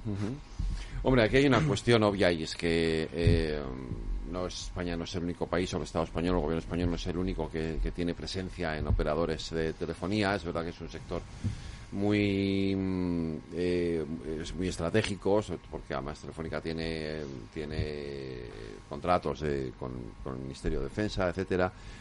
Ayer en la tertulia económica Judith Arnal lo que es- decía es que esto debería de ir más allá de una cuestión de las propias empresas, sino que todo el mercado de las telecomunicaciones en Europa debería de, eh, de producirse algún tipo de reforma, eh, sobre todo para evitar eh, que empresas, empresas que están fuera de la Unión Europea eh, pudieran hacerse con, con un sector eh, como es el de las telecomunicaciones en Europa, que es un sector estratégico. ¿no? Eh, A ver, yo, yo creo que no solo el de las telecomunicaciones, o sea, no sé qué dijo Judith ayer, pero hay, digamos, el Golfo, eh, Ara- Arabia Saudí, eh, hay un montón de, de fondos y de compañías que han estado poniendo el ojo en Europa desde hace mucho. Eh. Entonces, eh, no, no quiero llamarla amenaza, eh, pero sí es verdad que el ojo está, está puesto aquí, va, va a haber cada vez más eh, PIF, que es un fondo un fondo y allí también está, está invirtiendo en Europa. Entonces, bueno, esto ya no es una cosa solo, solo de España, sino que es verdad que, que esto se va a dar cada vez más frecuentemente en empresas eh, muy grandes europeas. Y, y bueno, mm, no, no sé cuál es la, la, la solución a esto, pero, pero evidentemente eh, es una cosa que se va a dar cada vez más. O sea, Sí. Carmen, ya te tenemos, ¿no? Ya, ten- ya, ya me tenéis. La Vale, vale, tecnología vale. a veces hace de las suyas. no quería dejarme hablar. Eh, pues estamos comentando este, efectivamente, este, bueno, esta entrada en telefónica que también la han comentado esta mañana Feijóo Sí. y, y- y Sánchez, ¿no? En esa reunión que han tenido. Mm. Sí, sí, sí, sí. A ver, yo tengo aquí también eh, posiciones encontradas, ¿no? Yo creo que Te pasa igual como a que las tengo con el tema de, sí, verdad. Sí. Igual que las tengo también con, con el tema de la, de la reunión ¿eh? entre Feijóo y Sánchez, también tengo alguna algún sentimiento encontrado. Pero sí, en este en, en este caso, en el de Telefónica, eh, entiendo, ¿no? La- el motivo por el que se hace y es verdad que yo también pienso que hay sectores que son estratégicos que igual eh, nos venimos un poco arriba no cuando se, privatizó demasiado con algún sector como el energético y, y bueno pues luego eh, tenemos empresas que, que eran españolas y hoy por ejemplo pues son italianas.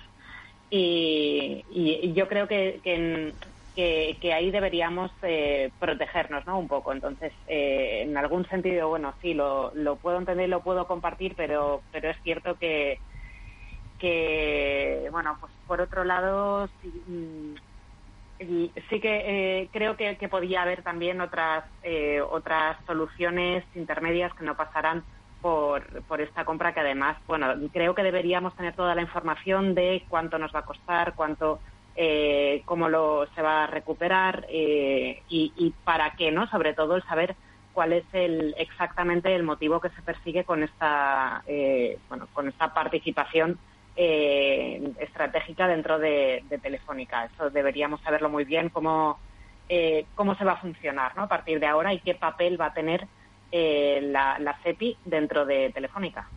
Ujú. Pues, eh, en fin, vamos, esto es un asunto que evidentemente vamos a tener que ver cómo evoluciona y, qué es qué es lo que pasa. Eh, pero, pero bueno, ahí, ahí queda. Eh, vamos con la reunión de esta mañana. Porque la lotería no se ha tocado ninguno de los tres, ¿no? No. No. A ti tampoco, ¿no, Sí, no, no Carmen? estaríamos Nada. aquí. Vale, pues nada. Nada, ah, o sea, si no, nada. no estarías aquí. Ah, vale, vale, vale, vale, Estaríamos vale, vale. celebrándolo. Por lo de celebrar, que- quiero decir. Hombre, se puede celebrar viniendo a la tertulia y trayendo una, botellita de cava. Trayendo Pues, algo, Claro, ¿no? claro, Champán, trayendo ¿no? algo, ¿no? Un champancito, un moixandón, algo Según de cuánto esto, haya ¿no? tocado, ¿Eh? claro. Depende de lo que haya tocado, ¿no? Pero bueno, no nos ha tocado ninguno, así que celebramos que tenemos buena salud y que seguimos aquí a tope. Así que Eso. esta mañana eh, el presidente del gobierno Pedro Sánchez y Alberto Núñez Feijóo se han reunido. eh, prácticamente ha habido desacuerdo en todo, menos en dos asuntos. Va a haber una mesa de diálogo con mediador eh, internacional. eh, Hombre, a ver, es así. Quiero decir, le ponemos- Sí, es así, sí, sí, sí. claro, va a haber una mesa de diálogo con mediador. Vale. Hasta ahora esto era horrible, ya no. a partir de hoy ya Todo puede haber. Yo de verdad es algo, yo es algo que no, no lo puedo entender. O sea, No, tú ¿no? puedes ir Vale. a una reunión haciendo haciendo eh, ironía y tal, tirando de ironía el otro día en el Congreso, diciendo que, que en esa reunión no iba a haber mediador, bueno, se iba a hacer en España, no va a haber mediador, etcétera. O sea, lo has machacado a la sociedad. No puedes ahora salir de la reunión diciendo que eh, el principal acuerdo que se supone que se va a tomar entre eh, o que va, ha salido de esta reunión es precisamente que, bueno, un- la Comisión Europea, que es verdad que no es una, una entidad, eh, eh, bueno, mm, que, que es una entidad oficial y que todos respetamos y demás, pero evidentemente no tiene ningún sentido. O sea, No, en, en dentro del relato, dentro del relato, eh, no tiene ningún sentido decir que la única eh, acuerdo al que habéis llegado es que la Comisión Europea va a tener que intermediar entre los dos partidos para que se llegue a un acuerdo de- eh, para renovar el Consejo General del Poder Judicial. Yo la verdad es que lamento mucho que, que- que haya sido así, porque es verdad que, a ver, no tiene na- absolutamente nada que ver eh, con, con ese inter- eh, o, verificador o relator o como se quiera llamar entre Junts y el, y el gobierno. Pero eh, eh, la gente no está para, para empezar a hacer para sutilezas, ¿no? La gente está Claro. con la brisa gorda y cuando tú le dices eh, que lo que has acordado es que alguien intermedie entre la oposición y el gobierno, pues resulta un poco chocante. ¿Opináis lo mismo? Yo sí. A mí me ha chocado mucho. Sergio. A ver, em, para empezar sí que por quedarnos con algo bueno, ¿no? Porque después de tantos meses de dimes y diretes, ¿no? Y de alguna forma de un planteamiento, pues que yo lo he comentado en esta tertulia en otras ocasiones, me entristece, ¿no? Porque al final lo que ha ocurrido en este aspecto, ¿no? En particular el, el la relación con Cataluña y la ley de amnistía, a mí pues me disgusta profundamente, pero es cierto que, a ver, la fotografía de hoy a mí me parece positiva porque al final con el clima de polarización tan eh, extremo ¿no? que, que está habiendo a nivel europeo pero particularmente en España pues ver a los líderes de las dos principales fuerzas del país PSOE y PP reunidos pues en un clima sí, a ver, hay evidentemente fricciones, ¿no? Pero en un clima, pues, de, de moderación, pragmatismo y respeto, respeto democrático, pues a mí me gusta que evidentemente no nos deberíamos quedar con lo básico, porque es que lo es, ¿no? Al final lo básico es el respeto constitucional y el que, pues hombre, no nos estemos tirando los trastos a la cabeza. Bien, pero como es una situación bastante eh, pues yo me atrevería a decir que surrealista la que hemos vivido los últimos meses, pues hombre, creo que es positivo que se reúnan y hablen, aunque finalmente no lleguen a acuerdos de, de gran relevancia, ¿no? Sobre el tema de la mesa de diálogo con una especie de, sí, pues en este caso va a ser con un observador eh, pues exterior, no supranacional, la Unión Europea, que además eso creo que al final se ha dicho por decir, porque la Unión Europea tampoco es un ente que se siente en una silla una tarde, ¿no? Quiero decir, al final es algo muy grande, es algo muy extenso, hay distintas instituciones que la forman, por tanto, a ver realmente en qué queda eso, que seguramente es en nada. Entonces, yo creo al final que son todo eh, movimientos teatrales que llevan, por desgracia, nuestros representantes haciendo muchísimo tiempo, Partido, Partido Socialista y Partido Popular en particular, y que, bueno, no conducen realmente, no conducen realmente a nada. La modificación del término disminuido, pues hombre, es algo importante, está claro, y debía haberse hecho hace tiempo, pero al final, dentro de que es importante porque lo es, eh, pues hombre, yo creo que los grandes temas troncales ¿no? que, que importan en este país, la economía, eh, la reforma fiscal que es necesaria, los temas territoriales, la reforma del sistema autonómico, pues eso planteada pero nunca verdaderamente escuchada del todo, esos temas parece que se dejan fuera y que los dos principales partidos de verdad no quieran hablarse y no quieran escucharse, pues resulta muy triste. De hecho, y termino, eh, Federico, comentaste tú hace unas tertulias algo que me, que me hizo pensar, y es que realmente yo creo que sí que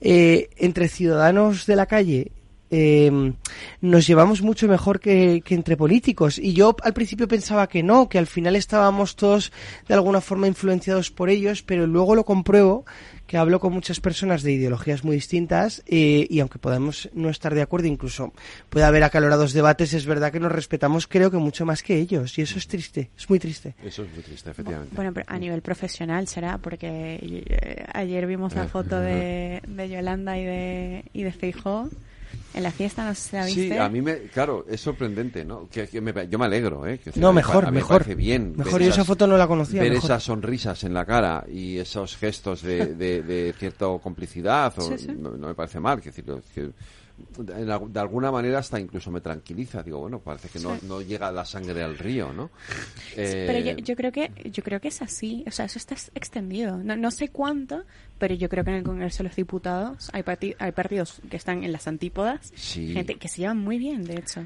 Sí, sí, sí. Yo, aquí me cuentan, quiero decir, nuestros contertulios, eh, Carmen, y tú lo habrás vivido, lo vivirás también en, en donde estás, eh, de, de, sí. de, en posiciones muy distantes, de sí. estar en Vox y estar en, a lo mejor en Sumar, y gente que, sin embargo, luego se llevan bien en, en, el, en el corto plazo, ¿no? Yo sí creo que entre Feijó y Sánchez la relación no es buena. O sea, además me consta que no es buena. Y Ayuso, o sea, en fin. Porque entre Ayuso y Sánchez todavía peor. Bueno, eso hay, parece hay, ¿eh? a nivel personal. Ahí, no sé si hay creo, relación. Yo creo que ni siquiera hay relación. Vale. O sea, yo creo que ahí ya ni siquiera ni siquiera se hablan. O sea, no tienen. Yo creo que eso ya es, eso digamos es otro estadio. Me da a mí la sensación, ¿no? Hablo entre Feijóo y Sánchez, sí, sí. que entiendo que son los que los que deben de mantener, ¿no?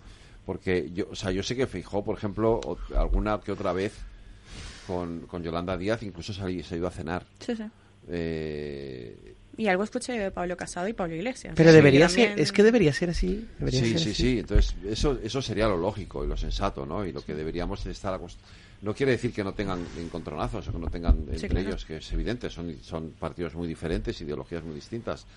Pero que en lo personal haya una cierta com- complicidad, una cierta conexión, eso es- nos- debería de tranquilizarnos, pero en el caso Pero, de claro. Sánchez y Feijóo creo que no la hay, ¿no? Esa es la sensación que tengo. Pero luego un, peque- un pequeño matiz y es que, lógicamente, pues su vida personal al final no nos interesa como ciudadanos. Oye, se pueden llevar mejor, se pueden llevar peor, como todo en la vida. Hombre, lógicamente se agradece que se lleven mejor que peor.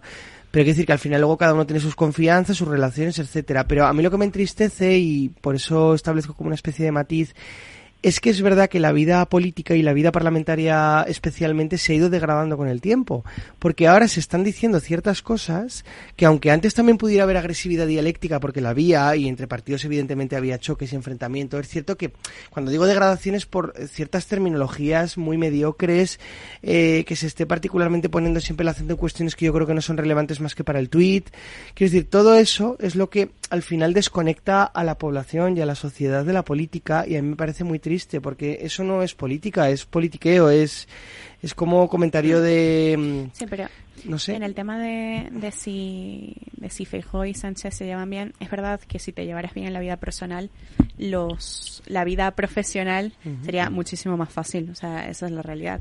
Sí. Y tenemos, llevamos mucho tiempo sin, sin una reunión así, que yo creo que rescata lo que dice Sergio, que, que, que es positivo, lo estábamos esperando todos. No sabíamos ni siquiera hace una semana si esto se iba a dar antes del final de año, la verdad es que lo veíamos muy difícil, muy difícil. Eh, se ha dado eh, vertiginosamente y es verdad que, que, bueno, que los temas que ahora mismo en términos de dialéctica y de narrativa que más le interesaban al Partido Popular se han puesto sobre la mesa, ¿vale? Eh, yo creo que ninguno de nosotros esperábamos una, una reunión en la que se pusieran sobre la mesa temas que le importan a los ciudadanos de, de a pie, no, diciendo, no quiero decir que la amnistía no le importe a la gente, simplemente que, que bueno, que, que los temas de comer no realmente... afectan su día a día. Justo, no, yo, yo no esperaba en lo particular que eso fuera parte de la orden del día. Eh, y definitivamente yo no sé qué imagen... Yo creo que estoy, y seguramente lo vaya a decir Carmen, eh, qué imagen le da esto al, al Partido Popular, porque es verdad que, que bueno, que esa tendida de mano de fijo a, a Sánchez era, era importante. Eh, Sánchez le ha dicho que sí, cosa que también es importante.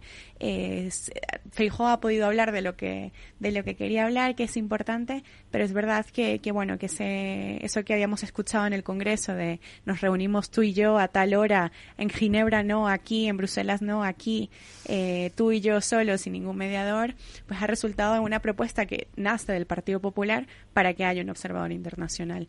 Eh, estamos hablando fuera de micrófono que, que bueno, que, que esa sensación de, de no necesitamos un observador, un mediador internacional, porque aquí no pasa nada, después de mil y pico y días sin, sin renovación del Consejo General del Poder Judicial, pues es evidente que, que Europa sabe, Reinders también sabe que probablemente eh, bueno se proponga como como mediador eh, que pasa algo en España que, que la oposición y el gobierno pues no están llegando a acuerdos y eso ya no se puede esconder. Entonces, bueno, a partir de ahora no sé qué narrativa y qué dialéctica vaya a tener el Partido Popular con respecto a la mediación. Supongo que, que seguirán en la misma línea y harán esta excepción, pero eh, sin lugar a dudas, yo supondría que con la legislación vigente, eh, a principios de enero ya podríamos tener un pacto en este sentido.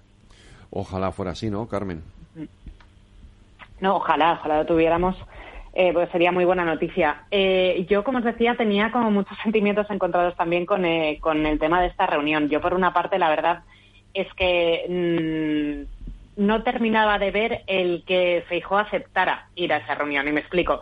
Eh, evidentemente, en un mundo normal, eh, y si tuviéramos eh, pues una situación como la que hemos tenido en, legislaturas anteriores, en la que existe cierta lealtad institucional eh, y por parte de, un gobierno también con, con la oposición, pues eh, el mundo ideal es que exista una relación eh, tanto personal como institucional entre pues el líder de la oposición y el presidente del gobierno. Y, y no, no- lo, lo normal es que es que se reúnan eh, en muchas ocasiones y que eh, aunque no transcienda todos eh, los acuerdos o las conversaciones que existen pues eh, que sí que haya pues esa como digo esa esa lealtad y esa consulta también y la información suficiente eh, entre entre las dos partes no eh, pero es cierto que en esta situación en la que un presidente del gobierno ha, generado eh, tantas faltas de respeto a la oposición, tanto ninguneo,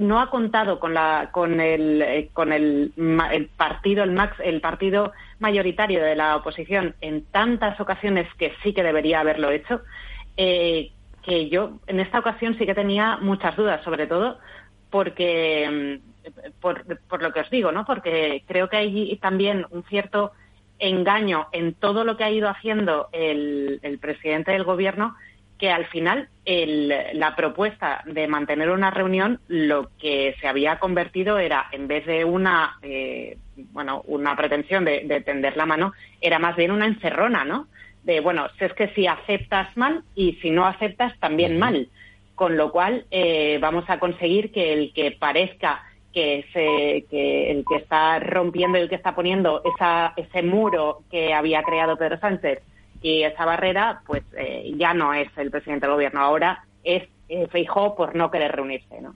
Entonces es verdad que me parecía ver una, una encerrona y, y- realmente decía, bueno, ¿para qué te vas a reunir, no? O sea, porque, porque ¿qué, qué objetivo tienes si no vas a poder hablar de los temas importantes, no vas a sacar nada en claro, eh, no vas a acordar nada y eh, mm, probablemente lo que lo que salga eh, pues va a ser mentira, ¿no? Lo que te diga el presidente del gobierno, con lo cual, bueno, el- pero como digo, en un mundo normal y en un mundo eh, en el que respetamos la democracia, eh, pues hay que ir, ¿no? A esas reuniones y por esa parte, pues tenía que existir esa esa conversación. Eh, al final, pues evidentemente no ha habido ningún acuerdo. No han salido tampoco los dos a hacer ninguna rueda de prensa de eh, hemos llegado a un acuerdo, sino que ha salido pues Pilar Alegría como portavoz eh, a, a contar eh, que, que todo mal, porque tampoco ha dicho eh, nada positivo de, de la reunión, sino más bien lo contrario y que, que la oposición está, no sé si Sí, que Feijóo no con tiene esas voluntad. palabras, pero humillando no sé cuántos y tal, eh, y que lo primero que tienen que hacer es respetar al gobierno, oye, pues igual no son las mejores maneras tampoco de, de explicar cómo ha ido la reunión entre el presidente del gobierno y el líder de la oposición. Pero bueno, estamos en un, en un momento eh, que yo creo, como decíais, que no hay una buena relación personal, pero que es, eh, vamos, que con, con todo el motivo, ¿no? Creo yo, en este caso. ¿Opináis lo mismo con todo ese motivo? Ah, Samo, yo, yo, yo dije, a ver, yo antes de la reunión dije, a ver, razones para no ir. Si podemos hacer Pero la muchas. lista, hay unas cuantas. Y Aún hay así, prácticas, hay que... Claro, aún así dije, creo que debe ir. El problema es que, claro que debe ir, lógicamente tiene esa responsabilidad y de hecho si gobernara Feijo y fuera el líder de la oposición Pedro Sánchez sería lo mismo, en una situación similar a esta, ¿no? Pero también es cierto que si uno como ciudadano hablo, ¿eh? está por ejemplo pues escuchando la radio o viendo un programa de televisión en el que se habla de política, ¿no? Y se habla de Pedro Sánchez y de Feijo y en general pues uno sigue la política española estos últimos tiempos, pues hombre, escucha por un lado eh, términos muy gruesos, ¿no? En contra de Sánchez, además, pues con portavoces que han sido elegidos ex profeso para decirlos, ¿no? Y luego una reunión que parece pues que ha sido, pues eso, muy tranquila, muy moderada, entonces hay veces que uno tiende a pensar, pero vamos a ver, ¿en qué estamos? ¿Estamos en el extremo? O estamos en la moderación, porque ambas cosas no son combinables dentro de que, o lógicamente, se puedan aplicar estrategias políticas de desgaste del, del adversario, ¿no? Eso al final, el marketing político, quiero decir, las estrategias en política han existido siempre de una forma o de otra y al final tienen, tienen una, mm, o sea, existen por algo, ¿no? Tienen una función, pero eso es una cosa y otra cosa es que estés diciendo lo que estás diciendo de Pedro Sánchez primero y luego eh, te reúnas con él y, y parece que aquí no ha pasado nada. Entonces, yo creo que deberían centrarse ambos. Ya sabemos que la ley de amnistía a muchos no nos gusta, en particular al PP menos, pero bueno, como esto ya ha ocurrido, es algo que está ahí, dentro de que se puede criticar y se debe criticar, es verdad pues que por unos cauces pues mm, más moderados, más democráticos, ¿no? Y no, pues ya te digo, ya digo, estar eh, pues manteniendo un tono que a mí me parece demasiado elevado y que debería limitarse. O sea, yo, yo no creo, sinceramente, ¿eh? Ah. que, que hayan tenido un tono de, de moderación o, o de... Bueno, ya. o de- o sea, yo, yo lo que creo es que ha habido una... Los dos estaban completamente tenían claro que iban a una reunión que iba a ser poco fructífera, eh, que mantenían puntos eh, muy distantes sobre los temas en cuestión y que por tanto no le ha, no le ha cogido a ninguno de los dos por sorpresa que la reunión no haya sido fructífera y por tanto han salido a hablar con calma claro. sobre que la reunión pues no ha sido fructífera. Eh, Yo realmente no me esperaba, yo, yo creo que Feijóo estaba un poco, o sea, o sea, yo lo vi tranquilo, pero también lo vi un poco enfadado, o Bien. no sé cómo llamarlo, cansado. Eh, Pero, de todas formas se le ve incómodo en esa posición a Feijóo, ¿eh? Se le ve poco natural. ¿En, en qué posición? Pues porque da la sensación de que él es un hombre que busca equilibrar distintos... Eh, proced- confrontación, eh, dices. No, porque yo creo que, correcto, que él en la confrontación directa no está cómodo. Da, da la sensación es un de, diferente. sí. de, claro, de que cierto tono, eh, digamos, eh, promovido últimamente dentro del Partido Popular, y lo entiendo, pues por la situación que ha habido con Pedro Sánchez y Cataluña, él no se siente cómodo pues teniendo que decir ciertas cosas. Igual que en el PSOE también ocurre con otros con otros eh, cargos ¿no? y otros políticos entonces eso pues también hace que él se encuentre un poco entre la espada y la pared no de primero tenemos que dar cera pero luego también a la vez tenemos que dar la sensación de que estamos intentando Bueno, colaborar pero- no sé Pero yo, yo creo que yo creo que Feijó cree en esos puntos del, de esa orden del día de hoy. Él cree en ellos. O sea, efectivamente cree en la postura del Partido Popular, la hace suya. O sea, yo no, no creo que no creo que él se sienta demasiado incómodo diciendo, pues no hemos llegado a esto y yo no estoy de acuerdo. No, pero yo ya no digo en eso, sino en otros, en otros trazos más gruesos que sí que se han visto en los últimos meses, pero no dichos por, no sostenidos por Fijo, sino por Sí, otros, sí. por otros políticos. Claro, sí, ahí luego él, él tiene que dar la cara y se le ve incómodo, sin duda alguna, porque además le dejan vendido. Pero, Correcto. Pero bueno, no, yo, yo, yo creo Mm. que, que los dos esperaban una reunión que, que bueno, que no iba a llegar a, a ningún lado. La verdad es que la sorpresa, la gran sorpresa ha sido lo de, del Consejo General del Poder Judicial. Sí, Y- bueno, es, es una. A ver, a mí la idea de que se sienten y negocien Pero no me Feijóo parece siempre mal, dejó ¿no? la, sí, siempre dejó la puerta abierta, solo que no se ponían de acuerdo en el cómo. Mm, en realidad. Sí, bueno, pero el cómo, el cómo va en contra de la narrativa del Partido Popular de los últimos días, que es lo que dice eh. Carmen. Entonces, bueno, mm, eh, yo, yo creo que no, no sé qué a partir de aquí qué es lo que qué es lo que va a pasar, pero sin duda alguna yo esperaría que Feijóo y Sánchez retomen eh, mucho más frecuentemente una vía de contacto pues más personal, más íntima, más directa que el lanzarse cosas en, Claro. En pleno parlamentario. A ver, di Carmen, Carmen. No, nada, decir que, que es verdad que él sí que se siente que se siente muy cómodo con los puntos que lleva. Yo creo que hizo muy bien en decir eh, vamos a reunirnos, pero con este orden del día, porque hasta ahora no, no tenemos ninguno, pues el Partido Popular va a imponer, entre comillas, cuál es el, el orden del día, que son las cuestiones que ha estado defendiendo hasta, hasta ahora el PP. Eh, el problema es que después, se suponía que después eh, de, esa reunión, pues eh, lo que se iba a decir es de todos estos puntos que queríamos hablar, pues hemos tenido una negativa de todo esto. Eh, le hemos dicho el tema de, de en Navarra, del tema de la amnistía, el tema del referéndum, bueno, eh, todas estas cuestiones más ideológicas que eh, nos han dicho que, que no y a esto hemos venido a hablar con el presidente del gobierno pero al final, en vez de sacar ese titular, lo que sacas es eh, vamos a eh, a un acuerdo para renovar el Consejo de Poder Judicial a través de un tercero eh, que mm, es europeo pero no español y porque necesitamos de eh, pues de, de alguien que nos supervise para conseguir llegar a este acuerdo. Pues porque mí no confiamos en el es gobierno. lo que lo que Sí, porque no confiamos, pero bueno, que al final no te quedas ¿no? con esa, eh, Sí, con, sí, sí, con sí, esa sí. idea. Yo creo que han equivocado un poco el tiro para, para conseguir el titular del, del- de la reunión, del resultado de la reunión. Bueno, eh, Sí, igual no ha salido muy bien. No. En términos de prensa. Eh, No, no ha salido, a ver, no ha salido bien por una razón muy sencilla y volvemos al, al- al- al punto esencial de, esta, de, de lo que han acordado hoy, ¿vale?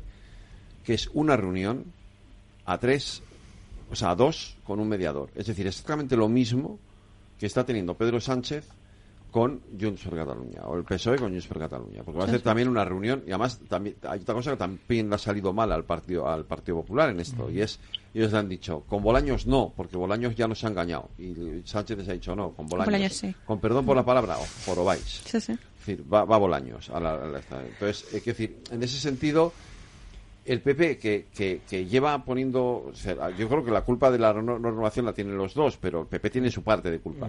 Eh, no, no, no, yo creo que no le ha salido especialmente bien este, este, este tema, ¿no? En ese sentido. Porque, claro, ahora, ¿cómo, ahora ¿qué argumento utilizas para decir que no que le pa- te parece mal las reuniones A eso me refiero. con mediador, o sea, ¿no? ahora a, par- a partir de ahora qué. Claro. Y de hecho, Es y, una incoherencia. Y ahora con el con este tema en concreto, ya no extrapolemos el tema del mediador al tema de Junts o, o lo que sea.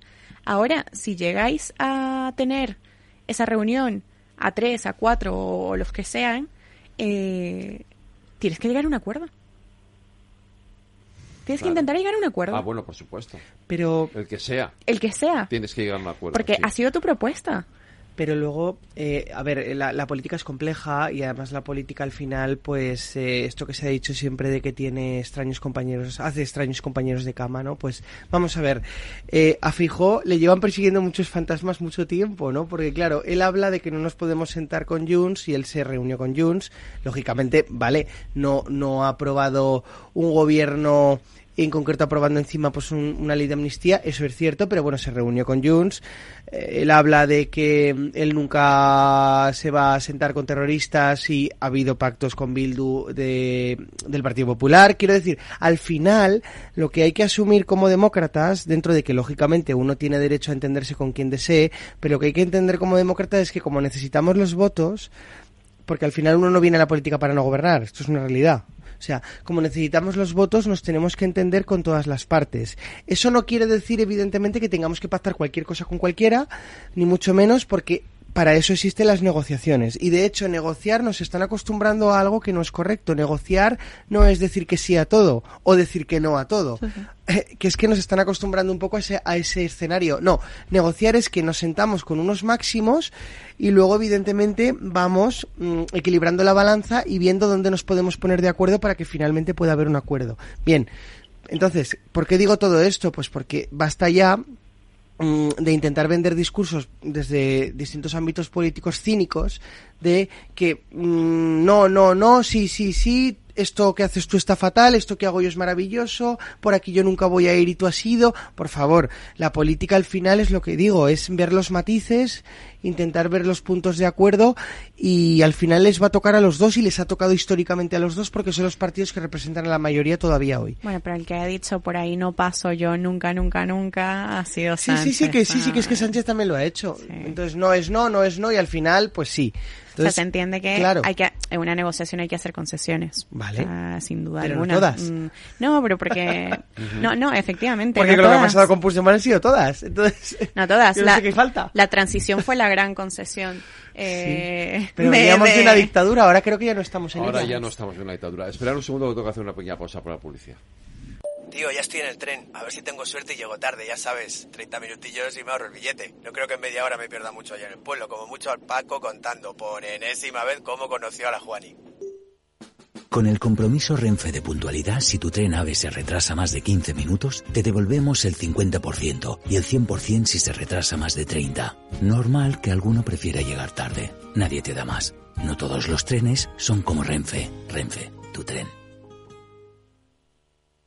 Este es un mensaje para todos los oyentes de radio y es solo para decir gracias. Gracias por dedicarnos tres horas cada día. Gracias por escucharnos en casa, en el coche, en el trabajo, en un móvil o donde sea, en directo o en podcast. Gracias por tu fidelidad, porque gracias a ti, la radio sigue siendo un gran medio, el más creíble, en el que más confías y el que mejor te informa y entretiene. El medio del día a día, de la actualidad al instante y que te acompaña siempre estés donde estés. Radio Value, la Asociación de Radios Te da gracias a ti. ¿Qué es ir más allá?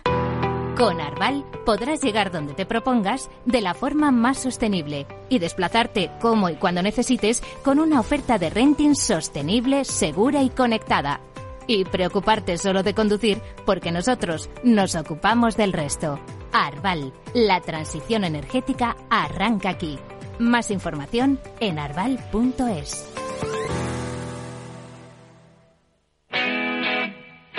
Todos los lunes de 11 a 12 de la mañana en Capital Radio tienes una cita con Rock and Talent. Un programa diferente que combina el talento con las canciones de rock más inspiradoras. De la mano de Paloma Orozco conocerás gente emprendedora, las startups más novedosas y las ideas más originales del mundo de la gestión. Rock and Talent. Los lunes nunca fueron tan sorprendentes.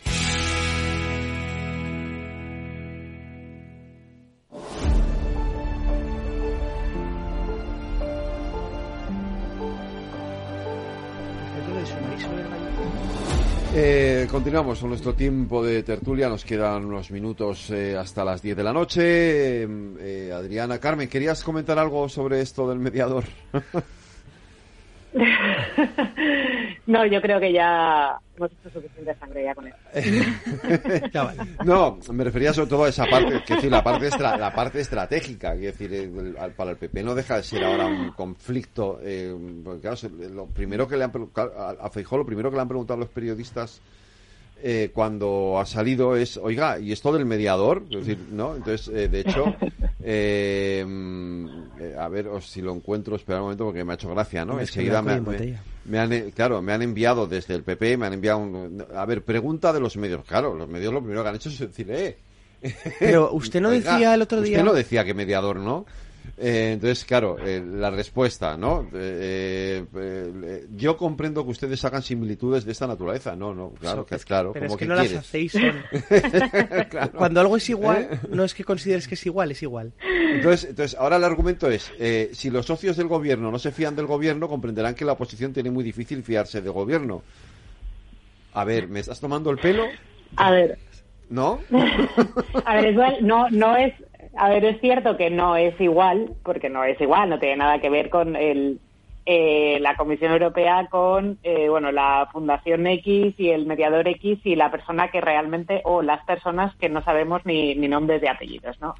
Eh, y, y además entre un, el gobierno y un socio de gobierno eh, con fuera de España y con eh, un prófugo de la justicia, efectivamente. Entonces es verdad que no es lo mismo, pero claro, si tú has denunciado tanto, si un argumento eh, tuyo tan fuerte es el hecho de estar criticando que se estén tomando decisiones que afectan a la gobernabilidad de, de España eh, fuera de fuera de España y eh, por un por un tercero y verificadas y que se estén eh, verificando digamos esas eh, esos puntos de, de gobierno pues eh, por un por un tercero pues hombre no no des pie no no des pie porque por mucho que pueda tener eh, un motivo y que esté justificado y que se pueda explicar pues ahora mismo eh, pues es, es muy difícil no de, de- de- de que, te- que, que no se relacione una cosa con la Parece otra que ha comprado ¿no? el relato. inevitablemente claro. inevitablemente pues te lleva te lleva a acordarte de esas palabras de no fuera eh, o sea un tercero y fuera de España Eso es, efectivamente. Bueno, eh, Alfonso Rueda eh, ayer, por sorpresa, convocó elecciones gallegas para el 18 de febrero. Eh, ha dejado desarmados a unos cuantos. El PSOE tenía ya candidato, de hecho lo, lo- lo- se cerró la- el fin de semana anterior, justo había sido la elección del nuevo cabeza de mm, cartel del Partido Socialista Gallego. El PP, por supuesto, es el propio Alfonso Rueda. El Bloque Nacionalista también tiene a su candidato, pero Sumar, Podemos y Vox no tienen candidato. Llegan en una situación un poco desesperada estas elecciones a un mes y medio, ¿no? De- bueno, poco más, dos meses. Yo me río, pero con todo el respeto, Vox ¿Qué? no necesita ni proponer a nadie Porque Galicia. no va a hacer nada Hombre. en Galicia. No, Pero no, yo ya- creo ya- que ni- en el bueno, resto de ya- España. No, bueno, no es así. ¿eh? Hay un hay un vicepresidente en Castilla y León.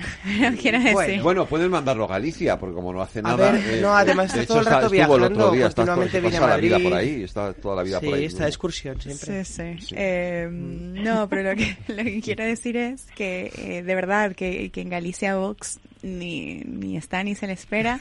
Pero lo mismo pasó con Ciudadanos. Ciudadanos no estaba ni se le esperaba tampoco, a pesar de que, de que bueno, de que había Sí, pero candidatos. Feijó. Rueda, Yo no creo, de verdad, ¿eh? que, que Rueda vaya a tener problemas para ganar una mayoría absoluta en, pero bueno, Pero en Galicia. Y, que- na- y tampoco creo que, que, que necesite esa No sé, no, no sé por qué ha adelantado o anunciado la, las elecciones para el 18, pero, pero bueno, no, tampoco creo que necesite esa táctica de vamos a vamos a, a, pillar desarmados a sumar, porque de hecho, si no me, si no recuerdo mal, el sábado pasado, eh, que por cierto, eh, la cena de Tertulianos de Capital Radio dije que eh, eh Podemos iba a anunciar eh, a la candidata o candidato para las europeas, había gente que me dijo, no, no, tan pronto no puede ser, pues a la...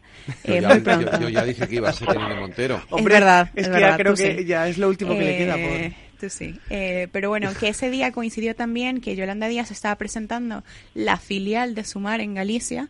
Eh, que, que yo decía, bueno, no sabemos qué sumar todavía, pero ya tiene filiales y una de ellas es en Galicia.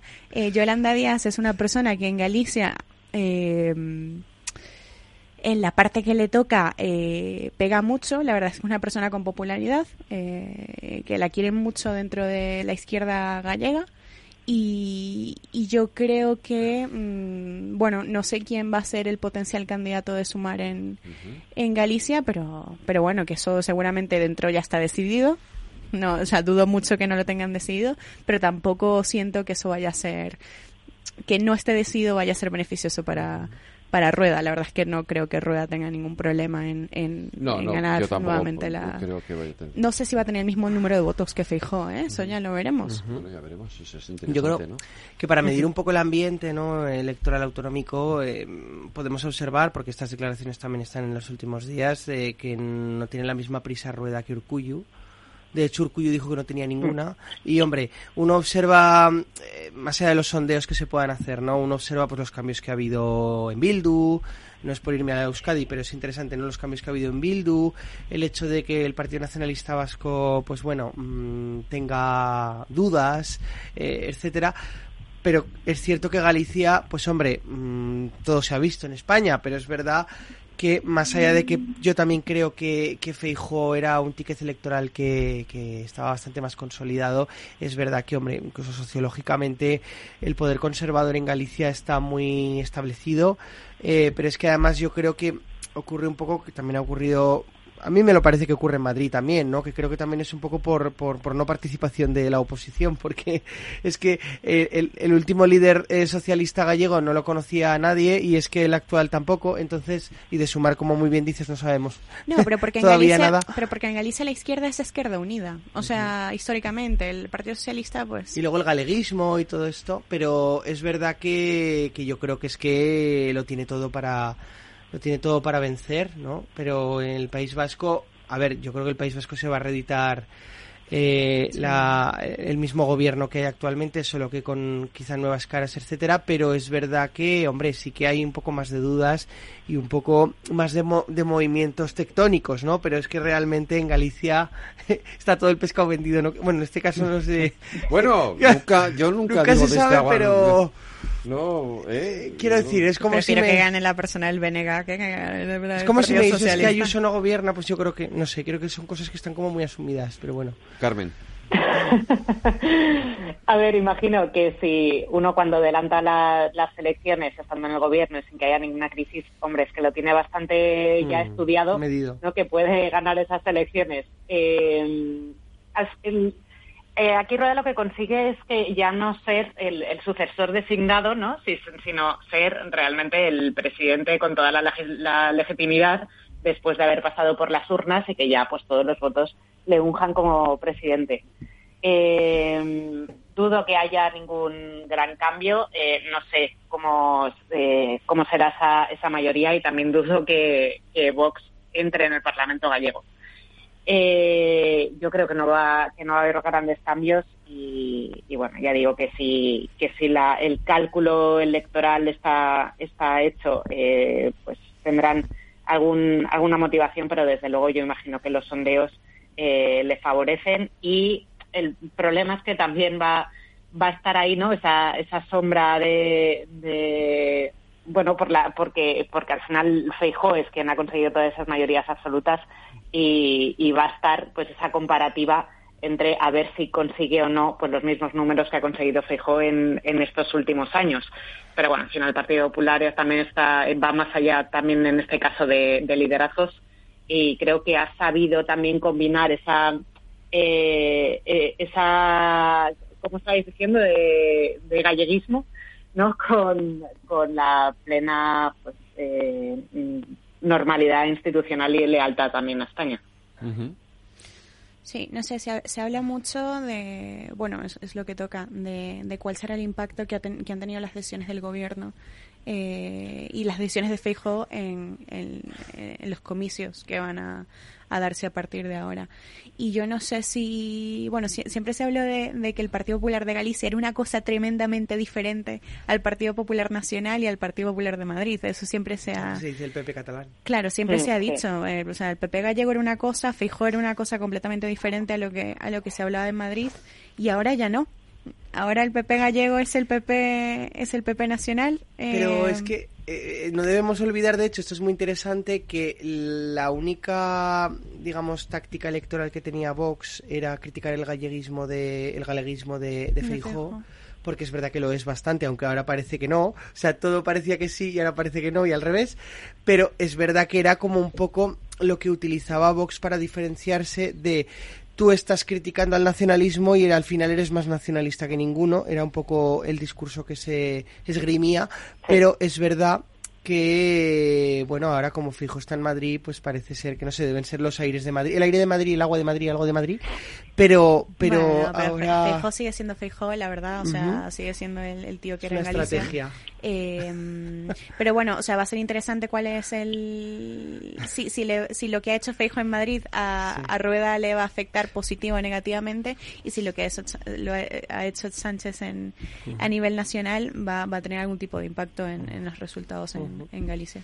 Pues eh, es lo que vamos a ver. Por cierto, eh, ¿leísteis ayer la encuesta eh, del CIS eh, sorprendente, sorprendente sobre todo por esa pregunta que, decir, la, ya los datos de quién gana, quién pierde, no, pero pero que hasta el diario El País decía ayer, pero ¿qué preguntas está? Mm. O sea, preguntas si te parecen bien, además es que era, tenía una intencionalidad tremenda la pregunta, o sea, sí, era brutal. ¿No? Eh, eh, sobre las manifestaciones de amnistía. O sea, yo. ¿Te parece que... bien la gente que quema contenedores y tira.? Pero eso. O sea, no tiene ningún sentido. A ver, por poder lo pueden hacer, pero es decir, no tiene ningún sentido porque además no es ni decir que sea, pues bueno, eh, más allá de las encuestas que hacemos habitualmente, vamos a hacer como un análisis eh, particular, puntual sobre una cuestión de cierta entidad. No, es que esto pero no. pregunta por la amnistía. Claro, sí, sí. por eso, o sea, venga, vamos a hacer un, lo digo, un sondeo, una encuesta excepcional por, por aquello de la ley de amnistía que al final es excepcional. Me parece ¿no? lo relevante. Claro, no, pero preguntar por ambas cosas, además. Pero, ¿Por qué no? Bueno, vale. Pero vale que intentes eh, conocer, eh, ¿no? Eh, pues cómo está la opinión pública y, y, podrías incluso preguntar en términos más generales por la polarización, uh -huh. pero preguntar particularmente por las reuniones o manifestaciones que está haciendo la derecha legítimamente contra unas decisiones concretas que ha tomado el gobierno del PSOE, pues hombre, es un poco llamativo, ¿no? Es que, es que lo es. Además, una, unas manifestaciones es muy, raro muy concretas. no sé. Sí, Carmen. Claro. claro y que al fin al fin y al cabo una manifestación es también bueno para manifestar una opinión no es que además o sea, preguntar por manifestaciones cuando es un derecho básico en contra de sí sí sí. Efectivamente. Entonces, eh, lo lógico es que la pregunta del CIS fuera eh, por qué, qué opina la gente acerca de eso y que probablemente pues la, las personas que se hayan manifestado pues estarán dentro de ese grupo que esté absolutamente en contra de la amnistía, pero no puedes preguntar por, oiga, ¿qué opina de aquellos que opinan que están en contra o sea, de ¿Qué opina la, de que la, la gente amnistía? opine? Claro. Pero en una fijaros, democracia. Fijaros que, que, a mí lo que me sorprende es que dentro, si, te, teniendo toda la intencionalidad que tiene la pregunta y queriendo manipular con ella todo lo que quiere manipular, es que sin embargo, el resultado es demoledor, porque es verdad que ganan los que están en contra, pero ganan por tres puntos. Es un 43% pero están es en contra y un 40% están a favor. O sea, teniendo, o sea, provocando una respuesta negativa, aún así te sale mal pero es que es triste porque esto ya no, o sea, yo tengo, o sea, profesor, o sea, hay cosas que se dicen a veces del CIS que a mí me parecen injustas porque creo que más allá de que su eh, responsable sea quien es y haya a veces pues he tenido declaraciones que yo no comparto, es verdad que bueno, también trabaja gente muy válida y es verdad que es una institución que yo creo que debe preservarse. Segundo, uh -huh. Que debe, Termina. que, que debe preservarse, pero hombre, eh, esto parece ya no que salga mm, de, de- del Congreso, de no- es que parece que salga de Ferraz esta pregunta directamente. Efectivamente. Bueno, ¿qué vais a hacer en Navidad? ¿Qué vas a hacer? Bueno, pues yo me voy el domingo a mi casa porque yo estoy fuera. a Zaragoza. Zaragoza, claro. A mí me va a coger, me va a quedar en Madrid, me va a coger la mejor amiga de mi padre, Sí. así que va a ser Navidad. eh, Y tú, Carmen, Muy bien, yo estaré entre Valencia y Alicante, mi marido es de, de Alicante, así que estamos, eh, nos quedamos en la comunidad valenciana. pues yo os dejo con esto que grabamos el año pasado, Sofía y yo, para felicitar a Ay, las Sofía, Navidades. madre mía.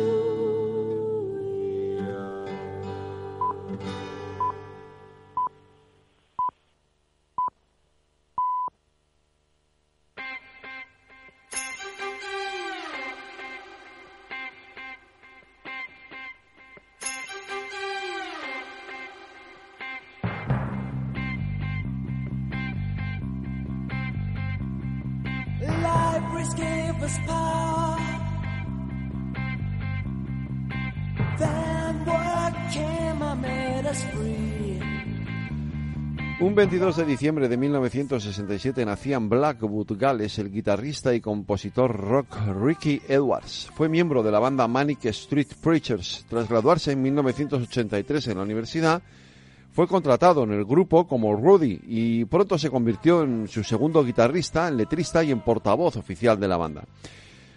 Los Manic Street fueron comparados con grupos como Clash, U2 y Public Image Limited. Publicaron varios álbumes, entre ellos el aclamado Everything Must Go de 1996. En febrero de 1995, Richie simplemente desapareció. Y 13 años más tarde, un 24 de noviembre de 2008, fue declarado oficialmente muerto. Aunque nadie conoce con exactitud la fecha de su fallecimiento, la mayoría de fuentes se pusieron de acuerdo en el 1 de febrero de 1995 como el día de su desaparición. Pero nos dejó temas como este Design for Life de Manic Street, con el que nos despedimos hasta la próxima semana, que volveremos el miércoles. Eh, estaremos aquí de nuevo a las 8 de la tarde. Estuvieron en la redacción Aida Esquire y Lorena Ruiz. En la realización técnica Jorge Zumeta, les habló Federico Quevedo. Cuídense, sean felices. Feliz Navidad, feliz Nochebuena. Escuchen lo que viene, aquí, en Capital Radio.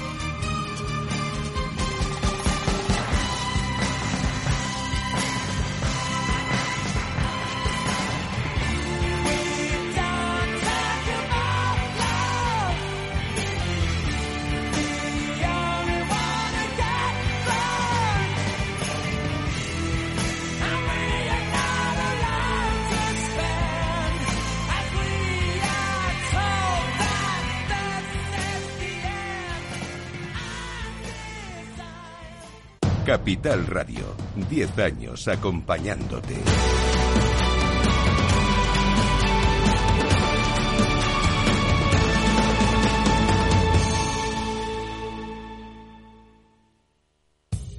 Somos Mazapanes Barroso. En nuestra empresa elaboramos productos con ingredientes seleccionados siguiendo una tradición artesana transmitida de generación en generación desde hace más de un siglo. Te llevamos el auténtico mazapán artesano desde Toledo a tu casa. Nos esperan fechas muy especiales en las que no puede faltar en tu mesa. Compra tus dulces favoritos en nuestra tienda online www.mazapanesbarroso.com o llamando al teléfono 92 535 3149. Disfruta del auténtico mazapán con Mazapanes Barroso, maestros artesanos con tradición y calidad desde 1890.